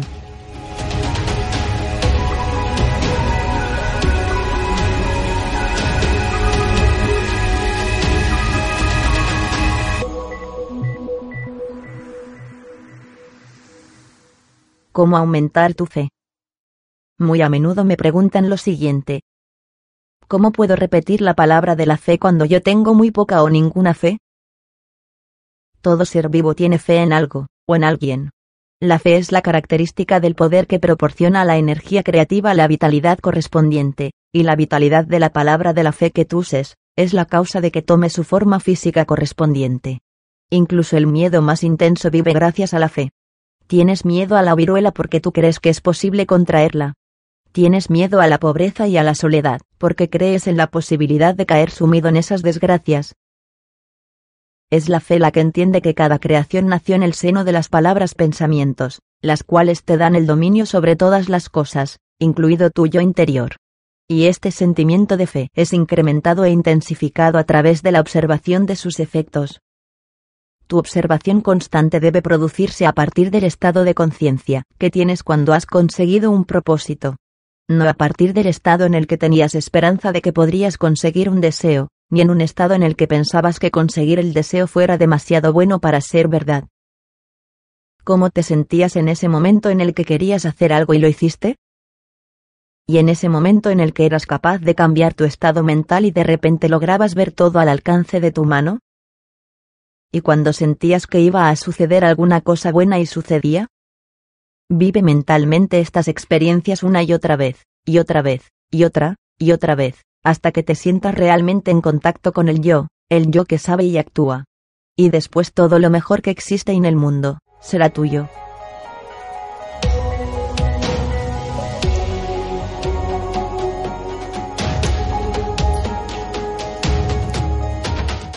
Capítulo 13. La recompensa de incrementar tu fe.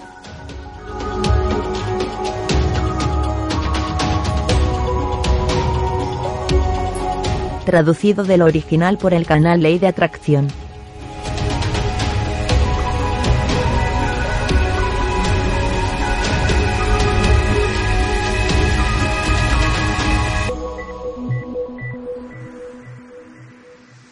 la recompensa de incrementar tu fe. Tu deseo de ser la mejor versión de ti mismo, tu mejor yo, expande tu fe en el universo infalible, y te conduce a la comprensión consciente de que no eres una víctima del universo, sino una parte de él. Por lo tanto, eres capaz de reconocer que lo que hay dentro de ti mismo tiene el poder de establecer contacto consciente con la ley universal, permitiéndote presionar a todas las leyes particulares de la naturaleza, sean visibles o invisibles, para que atiendan tu petición o tu deseo particular. De este modo vas a verte a ti mismo como el Señor, y no el esclavo, de cualquier situación. Troward nos dice que este señorío debe ejercerse mediante el conocimiento, y es el conocimiento del elemento personal en el espíritu universal, y el de su reciprocidad en tu propia personalidad, el único que puede obtener este propósito en toda su inconmensurable inmensidad. Es decir, las palabras que piensas, la personalidad que tú sientes dentro de ti, son reproducciones en miniatura de Dios, o del Espíritu Universal especializado. Todos tus pensamientos y palabras eran Dios en forma de palabra antes de que fueran tuyos. Las palabras que usas son los instrumentos o canales a través de los cuales la energía creativa toma forma. Naturalmente, este poder creativo sensible solo se puede reproducir de acuerdo con el instrumento a través del cual pasa. Todas las desilusiones y fracasos son el resultado de tratar de pensar en una cosa y producir otra. Esto es simplemente imposible, y tan absurdo como usar un ventilador eléctrico para iluminar una habitación, o como pretender que el agua fluya en línea recta a través de una tubería torcida. Del mismo modo que el agua debe tomar la forma de la tubería a través de la cual fluye, la sustancia sensible e invisible debe reproducir en el exterior la forma de la palabra y el pensamiento por los que ella pasa. Esta es la ley de su naturaleza. Por lo tanto, es lógica la siguiente afirmación. Tal y como un hombre piensa, así es él. Así pues, cuando tu pensamiento o palabra se encuentra en correspondencia con el eterno y constructivo movimiento de la ley universal, entonces tu mente es el espejo en el que el infinito poder e inteligencia del universo se reproduce a sí mismo, y tu vida individual se convierte en una vida de armonía.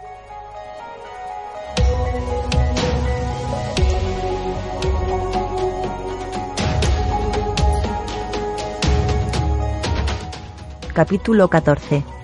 Cómo hacer que la naturaleza te responda.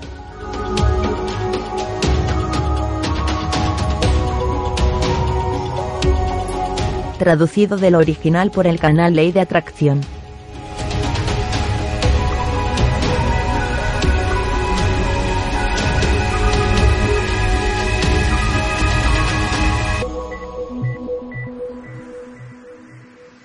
cómo hacer que la naturaleza te responda. Debe tenerse en cuenta que hay una inteligencia y un poder en toda la, naturaleza y en todo el espacio que siempre es creativo e infinitamente sensible y receptivo. La capacidad de respuesta de la naturaleza es doble.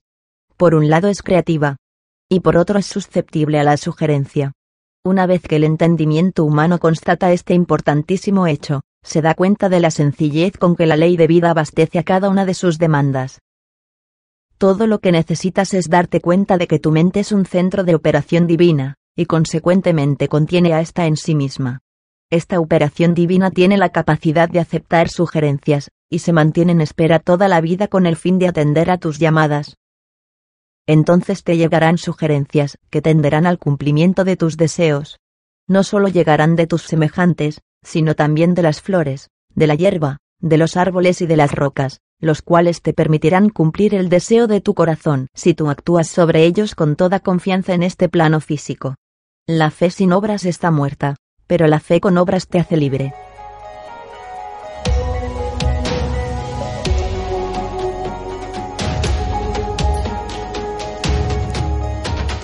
Capítulo 15. Lo que se consigue con la fe acompañada de obras.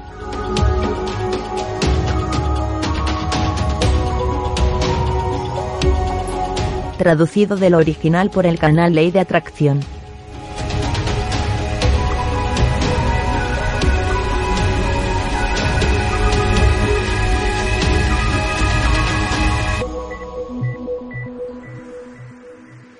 lo que se consigue con la fe acompañada de obras. Se dice de Tyson, el gran millonario australiano, que la sugerencia de hacer que la tierra del desierto australiano floreciera como una rosa, vino a él gracias a la visión de una pequeña y modesta violeta australiana cuando él se mataba a trabajar como jornalero del campo por unos tres chelines al día. Él encontró estas graciosas y pequeñas violetas creciendo en ciertos lugares entre las malezas. Un día, mientras contemplaba estas simpáticas flores, algo especial llegó a su mente. Por las noches se sentaba en un lado de la cama y se preguntaba cómo esas maravillosas flores podrían tener la oportunidad de expresarse en las tierras desérticas de Australia. Es evidente que él sabía que tardaría demasiado tiempo en ahorrar el dinero suficiente para poner en marcha un sistema de irrigación en el desierto australiano. Pero sus pensamientos y sus sentimientos le aseguraban que sí podía conseguirse. Por tanto, llegó a la conclusión de que si algo se podía hacer, él mismo podía hacerlo. Si había un poder dentro de él con la capacidad de capturar la idea, entonces debía haber un poder de respuesta dentro de la misma idea, que podría llevarla a manifestarse físicamente. Con determinación, dejó a un lado todas las preguntas en cuanto a las formas y medios específicos que se emplearían para llevar su deseo a manifestarse físicamente, y simplemente mantuvo su pensamiento centrado en la idea de construir vallas y ver flores y hierba donde nada de eso existía en ese tiempo. Teniendo en cuenta que la capacidad de respuesta del poder creativo y reproductivo no está limitado por cualquier circunstancia local de la mente, su meditación habitual junto a la creación de una imagen mental, hizo que sus ideas tuvieran libertad para vagar por el infinito, y así atraer a otras ideas de carácter afín. Por lo tanto, no fue necesario para Tyson esperar a tener ahorrada la cantidad de dinero suficiente para irrigar la tierra, para poder ver sus ideas y sus deseos cumplidos, ni para que sus ideas encontraran a otras ideas en el mundo financiero, sintonizando entre ellas, y haciendo que las puertas de las finanzas se abrieran rápidamente para él. Todas las instituciones de caridad son mantenidas sobre el principio de la capacidad de reacción de la vida. Si esto no fuera cierto, nadie se preocuparía de dar ni de ayudar simplemente porque otro lo necesita. La ley de la demanda y el suministro, la ley de causa-efecto, nunca puede romperse. Las ideas atraen a otras ideas similares.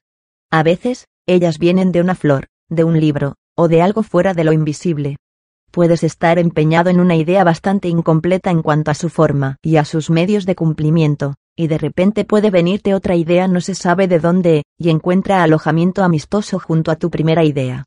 Una idea trae a otra, y así sucesivamente hasta que tus deseos se convierten en hechos físicos, es posible que sientas la necesidad de mejorar tus finanzas, y mientras te preguntas cómo podrías aumentarlas, de repente parece venir desde dentro de esa idea otras ideas, y te das cuenta de que la realización de todo, incluso del dinero, tiene su origen en el pensamiento, y que además tus pensamientos dirigen su curso.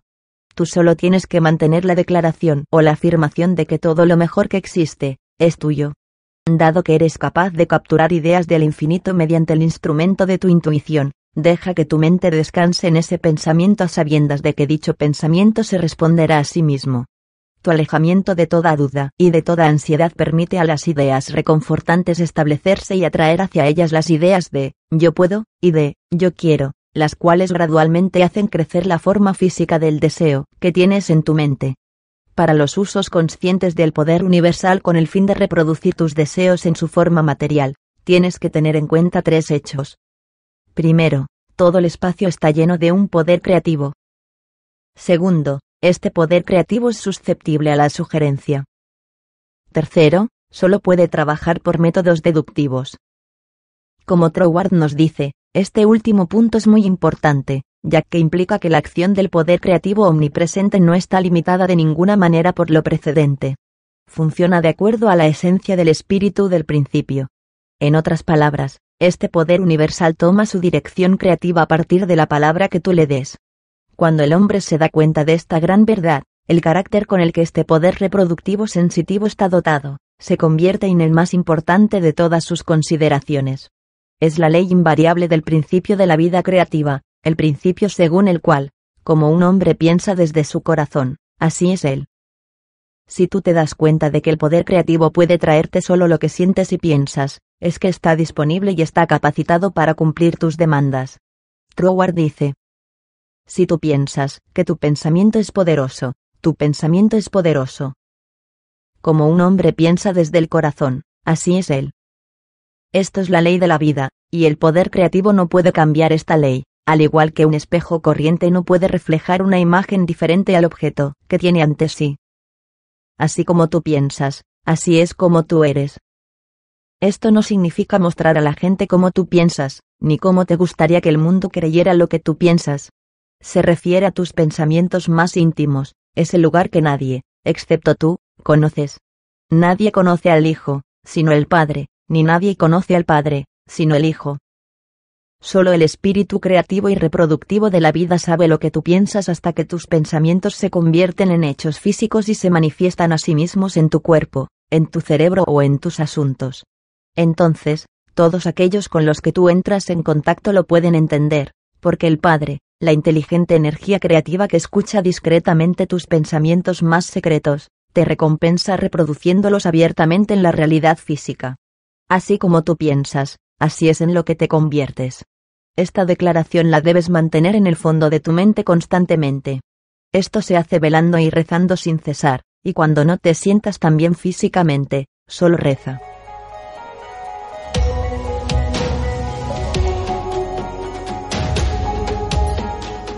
Capítulo 16. Sugerencias para orar o pedir, creyendo que ya has recibido lo que deseas.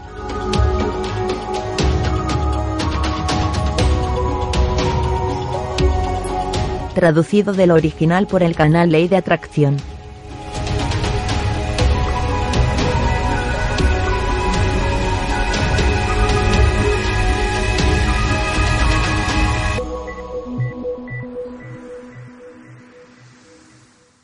Sugerencias para orar o pedir, creyendo que ya has recibido lo que deseas. Pensamiento científico. Pensamiento positivo.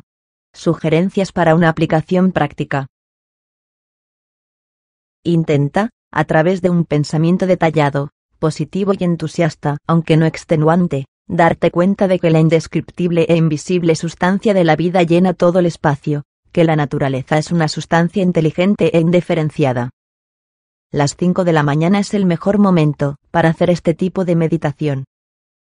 Por la noche, retírate a dormir un poco más temprano de lo habitual durante un mes, y antes de conciliar el sueño, Imprime firmemente en tu mente subjetiva la siguiente afirmación. Mi Padre es el gobernante de todo el mundo, y se expresa dirigiendo su poder a través de mí. Te darás cuenta de que la sustancia de la vida toma forma en los moldes de tu pensamiento. No aceptes esta afirmación, simplemente porque la has leído aquí.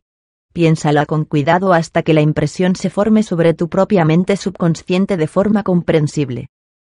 Despierta cada mañana, como se ha sugerido anteriormente, a las 5 en punto. En una habitación tranquila, siéntate en una silla de respaldo recto, y piensa en la afirmación de la noche anterior. Te darás cuenta de que eres capaz de poner en práctica tu poder principal con la realización, al menos, de que tu mente es realmente un centro a través del cual toda la energía creativa y todo el poder que existe, está tomando forma. La oración científica el principio subyacente en la oración científica. en la oración que se pide por un cambio en la condición física, mental o financiera, para uno mismo o para otro, se debe tener en cuenta que la respuesta a la oración necesita la comprensión de la siguiente declaración científica. Pide creyendo que ya lo has recibido, y lo recibirás. Esto no es tan difícil como parece. Una vez te des cuenta de que todo tiene su origen en la mente, y de que todo lo que buscas en el exterior, ya lo posees. No tienes que pensar en el futuro. Tu pensamiento de una cosa constituye su origen. Por lo tanto, el pensamiento de la forma de lo que tú deseas ya es tuyo, tan pronto como lo piensas. El reconocimiento constante de este pensamiento de posesión, hace que el pensamiento se concentre, se condense, se proyecte a sí mismo para asumir una forma física. Hacerse rico a través de la creación. El reconocimiento o la concepción de nuevas fuentes de riqueza es la más sublime aspiración que puede tener tu corazón, porque asume e implica la consecución de todos tus nobles objetivos. No sientas preocupación por desear riquezas. Aspectos que debes recordar a la hora de rezar para ti mismo o para otras personas. Recuerda en primer lugar que lo que nosotros llamamos oración, de ninguna manera se trata de hipnosis. Nunca debes esforzarte en tomar posesión de la mente de otra persona. Recuerda que tu intención nunca debe ser obligarte a pensar que tus creencias no son ciertas, tú estás simplemente pensando en Dios o en la primera causa con el argumento de que, si una cosa es verdadera, existe un camino a través del cual sea también verdadera en todo el universo. Recuerda que el poder del pensamiento trabaja por principios absolutamente científicos. Estos principios se expresan en la siguiente declaración. Tal y como un hombre piensa desde su corazón, así es él. Esta afirmación contiene un mundo de sabiduría, pero su reconocimiento constante requiere de una meticulosa aplicación de la propia afirmación para poder llevarla al uso práctico. Recuerda que los principios implicados al afirmar que somos lo que pensamos en nuestro corazón están aclarados y revelados por la misma ley que dice que lo que siembras es lo que cosecharás. Recuerda que tu libertad para elegir exactamente lo que quieres pensar, lo que exactamente quieres poseer, y lo que quieres afirmar y pedir constituyen un maravilloso regalo de Dios para ti y recuerda finalmente que la primera causa ha equipado a cada hombre con el poder y la capacidad de poner en su entorno personal todo lo que él elija. La causa y el efecto. Si tú plantas una bellota, obtienes un roble. Si tú siembras un grano de maíz, se cosecha una mazorca con muchos granos de maíz. Siempre obtendrás la manifestación que conscientemente o inconscientemente afirmas. O pides, o habitualmente declaras y esperas, o en otras palabras, obtienes aquello que siembras. Por lo tanto, sembrar muchas semillas de yo soy, yo debo hacer, yo puedo hacer, yo quiero hacer, significa hacer realidad los siguientes motivos.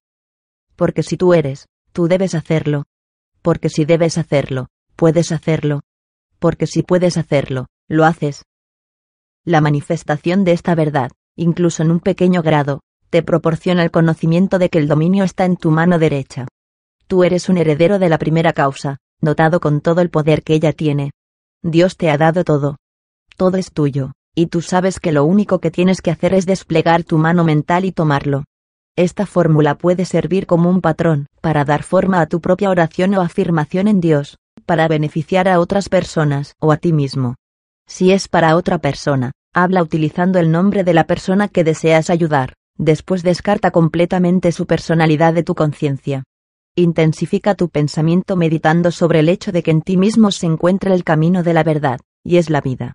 Afirma este hecho con la absoluta certeza de que, desde el momento en que piensas en algo, ya es tuyo. Después de haber elevado tu sentimiento hacia la idea central de esta meditación, examina tu propia conciencia, observándola detenidamente por si hay cualquier cosa que no se parezca a Dios. Si hay alguna sensación de miedo, preocupación, malicia, envidia, odio o celos, da marcha atrás a tu meditación para limpiar tu pensamiento a través de la afirmación de que el amor y la pureza de Dios llena todo el espacio, incluyendo tu corazón y tu alma. Reconcilia tus pensamientos con el amor de Dios, recordando siempre que tú has sido creado a la imagen y semejanza del amor. Mantén esta limpieza de pensamiento en mente hasta que sientas que has liberado completamente a tu conciencia de todos los pensamientos y sentimientos que no sean amor y unión con toda la humanidad. Entonces, si las negaciones no te molestan, Niega todo lo que sea diferente a tu manifestación deseada. Haciéndolo así, prácticamente cubres tu negación con el pensamiento afirmativo de que has sido creado a imagen y semejanza de Dios, y de este modo ya tienes tu deseo cumplido en la forma original de tu pensamiento. El cierre de la oración. La oración como método de pensamiento es un uso deliberado de la ley, que te da el poder que domina sobre todo lo que tiende a obstaculizar tu libertad perfecta de alguna manera. Se te dio la vida para que tú puedas disfrutarla cada vez más y más plenamente. El continuo reconocimiento de esta verdad hace que te consideres a ti mismo un príncipe del poder. Reconoces, aceptas y utilizas este poder, como el hijo de un rey, cuyo dominio es su derecho de nacimiento. A continuación, cuando sientes la luz de esta gran verdad inundando tu conciencia, abres las puertas de tu alma en un sincero elogio, porque has comprendido que el Creador y su creación son uno. Y también que el Creador está creando continuamente a través de su creación. Cierra el trato con la feliz seguridad de que la oración cumplida no es una forma de súplica, sino una constante afirmación de que el Creador de todo está operando específicamente a través de ti. Por tanto, la obra debe estar perfectamente acabada. Tu mente es un centro de operación divina. Sugerencias para su aplicación y práctica. Por cada cinco minutos dedicados a la lectura y al estudio de las teorías de la ciencia mental, Dedica 15 minutos al uso y aplicación de los conocimientos adquiridos. Primero.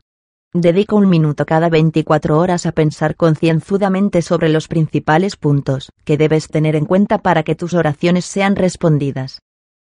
Segundo. Practica el reconocimiento constante del pensamiento de la posesión deseada durante dos periodos de 15 minutos cada uno al día. No dediques estos 15 minutos solo para mantener la concepción de lo que deseas en tu visión mental, sino también para registrar por escrito la intensidad con la que experimentas tu imagen mental. Recuerda que tus sentidos mentales son tan variados y adiestrables como tus sentidos físicos. Tercero. Dedica 5 minutos todos los días entre las 12 y la 1 del mediodía a buscar mentalmente nuevas fuentes de riqueza.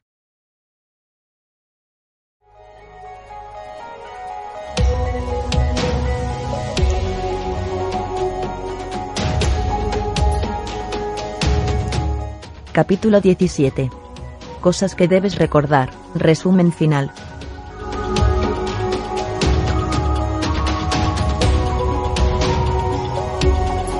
Traducido del original por el canal Ley de Atracción.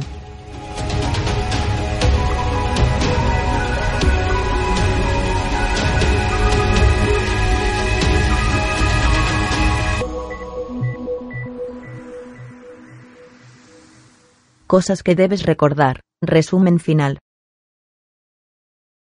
El más grande científico mental que el mundo ha conocido jamás, llamado Jesucristo, dijo que todas las cosas son posibles para ti. Además dijo, las cosas que hago, tú también las puedes hacer. ¿Él decía la verdad? Jesús no pretendía ser más divino de lo que eres. Él declaró que la raza humana al completo somos criaturas de Dios. Por nacimiento, él no era una excepción a esta regla. El poder que él poseía fue desarrollado a través de su esfuerzo personal. Él dijo que tú también puedes hacer lo mismo si realmente crees en ti mismo. Una gran idea no tiene valor si no va acompañada de una acción física. Dios proporciona la idea, el hombre la trabaja fuera en el plano físico. Todo lo que realmente vale la pena es la alegría y la felicidad. El dominio de uno mismo es lo único que puede producirlas. El alma y el cuerpo son uno. La satisfacción de la mente es la satisfacción del alma, y la satisfacción del alma implica la satisfacción del cuerpo. Si deseas salud, vigila tus pensamientos, no solo los relacionados con tu bienestar físico, sino también todos tus pensamientos sobre todo, y todos. Con tu voluntad, mantén a tus pensamientos de acuerdo con tu deseo, y exteriormente actúa de acuerdo con ellos pronto te darás cuenta de que el poder de controlar todos tus pensamientos y tus circunstancias se encuentra en ti. Cree en Dios. Cree en ti mismo como el instrumento físico a través del cual Dios opera. El dominio absoluto es tuyo cuando alcanzas el suficiente grado de autocontrol para acabar con la tendencia negativa de tus pensamientos y de tu comportamiento. Pregúntate todos los días lo siguiente. ¿Cuál es el propósito del poder creador que me trajo a esta vida? ¿Cómo puedo trabajar para mi vida y mi libertad? Después de haber respondido a estas cuestiones, esfuérzate cada segundo por cumplir con ellas. Tú eres la ley de ti mismo. Si tienes tendencias extremas o exageradas con cualquier cosa, como comer, beber, o culpar a las circunstancias de tus infortunios, conquista esas tendencias con la convicción interior de que todo el poder es tuyo. Come menos, bebe menos, deja de culparte todo a las circunstancias de tu alrededor, y verás cómo poco a poco crecerá algo bueno donde parecía abundar solo cosas malas. Recuerda siempre que todo es tuyo, y está para que lo utilices como desees. Tú puedes si quieres. Si quieres, puedes. Si puedes o quieres, lo haces. Dios el Padre te bendice con todo lo que te puede dar. Haz el bien, y haz de ello un uso divino. El primer gran éxito que obtendrás cuando comiences a estudiar y a practicar la ciencia mental será sentir una enorme alegría y entusiasmo por el simple descubrimiento del gran poder que hay en ti, el cual es mucho más grande de lo que tú serás capaz de entender en ese momento. Conforme vayas comprendiendo tu poder, aumentará tu felicidad y entusiasmo, y los resultados llegarán en armonía con tu nuevo estado.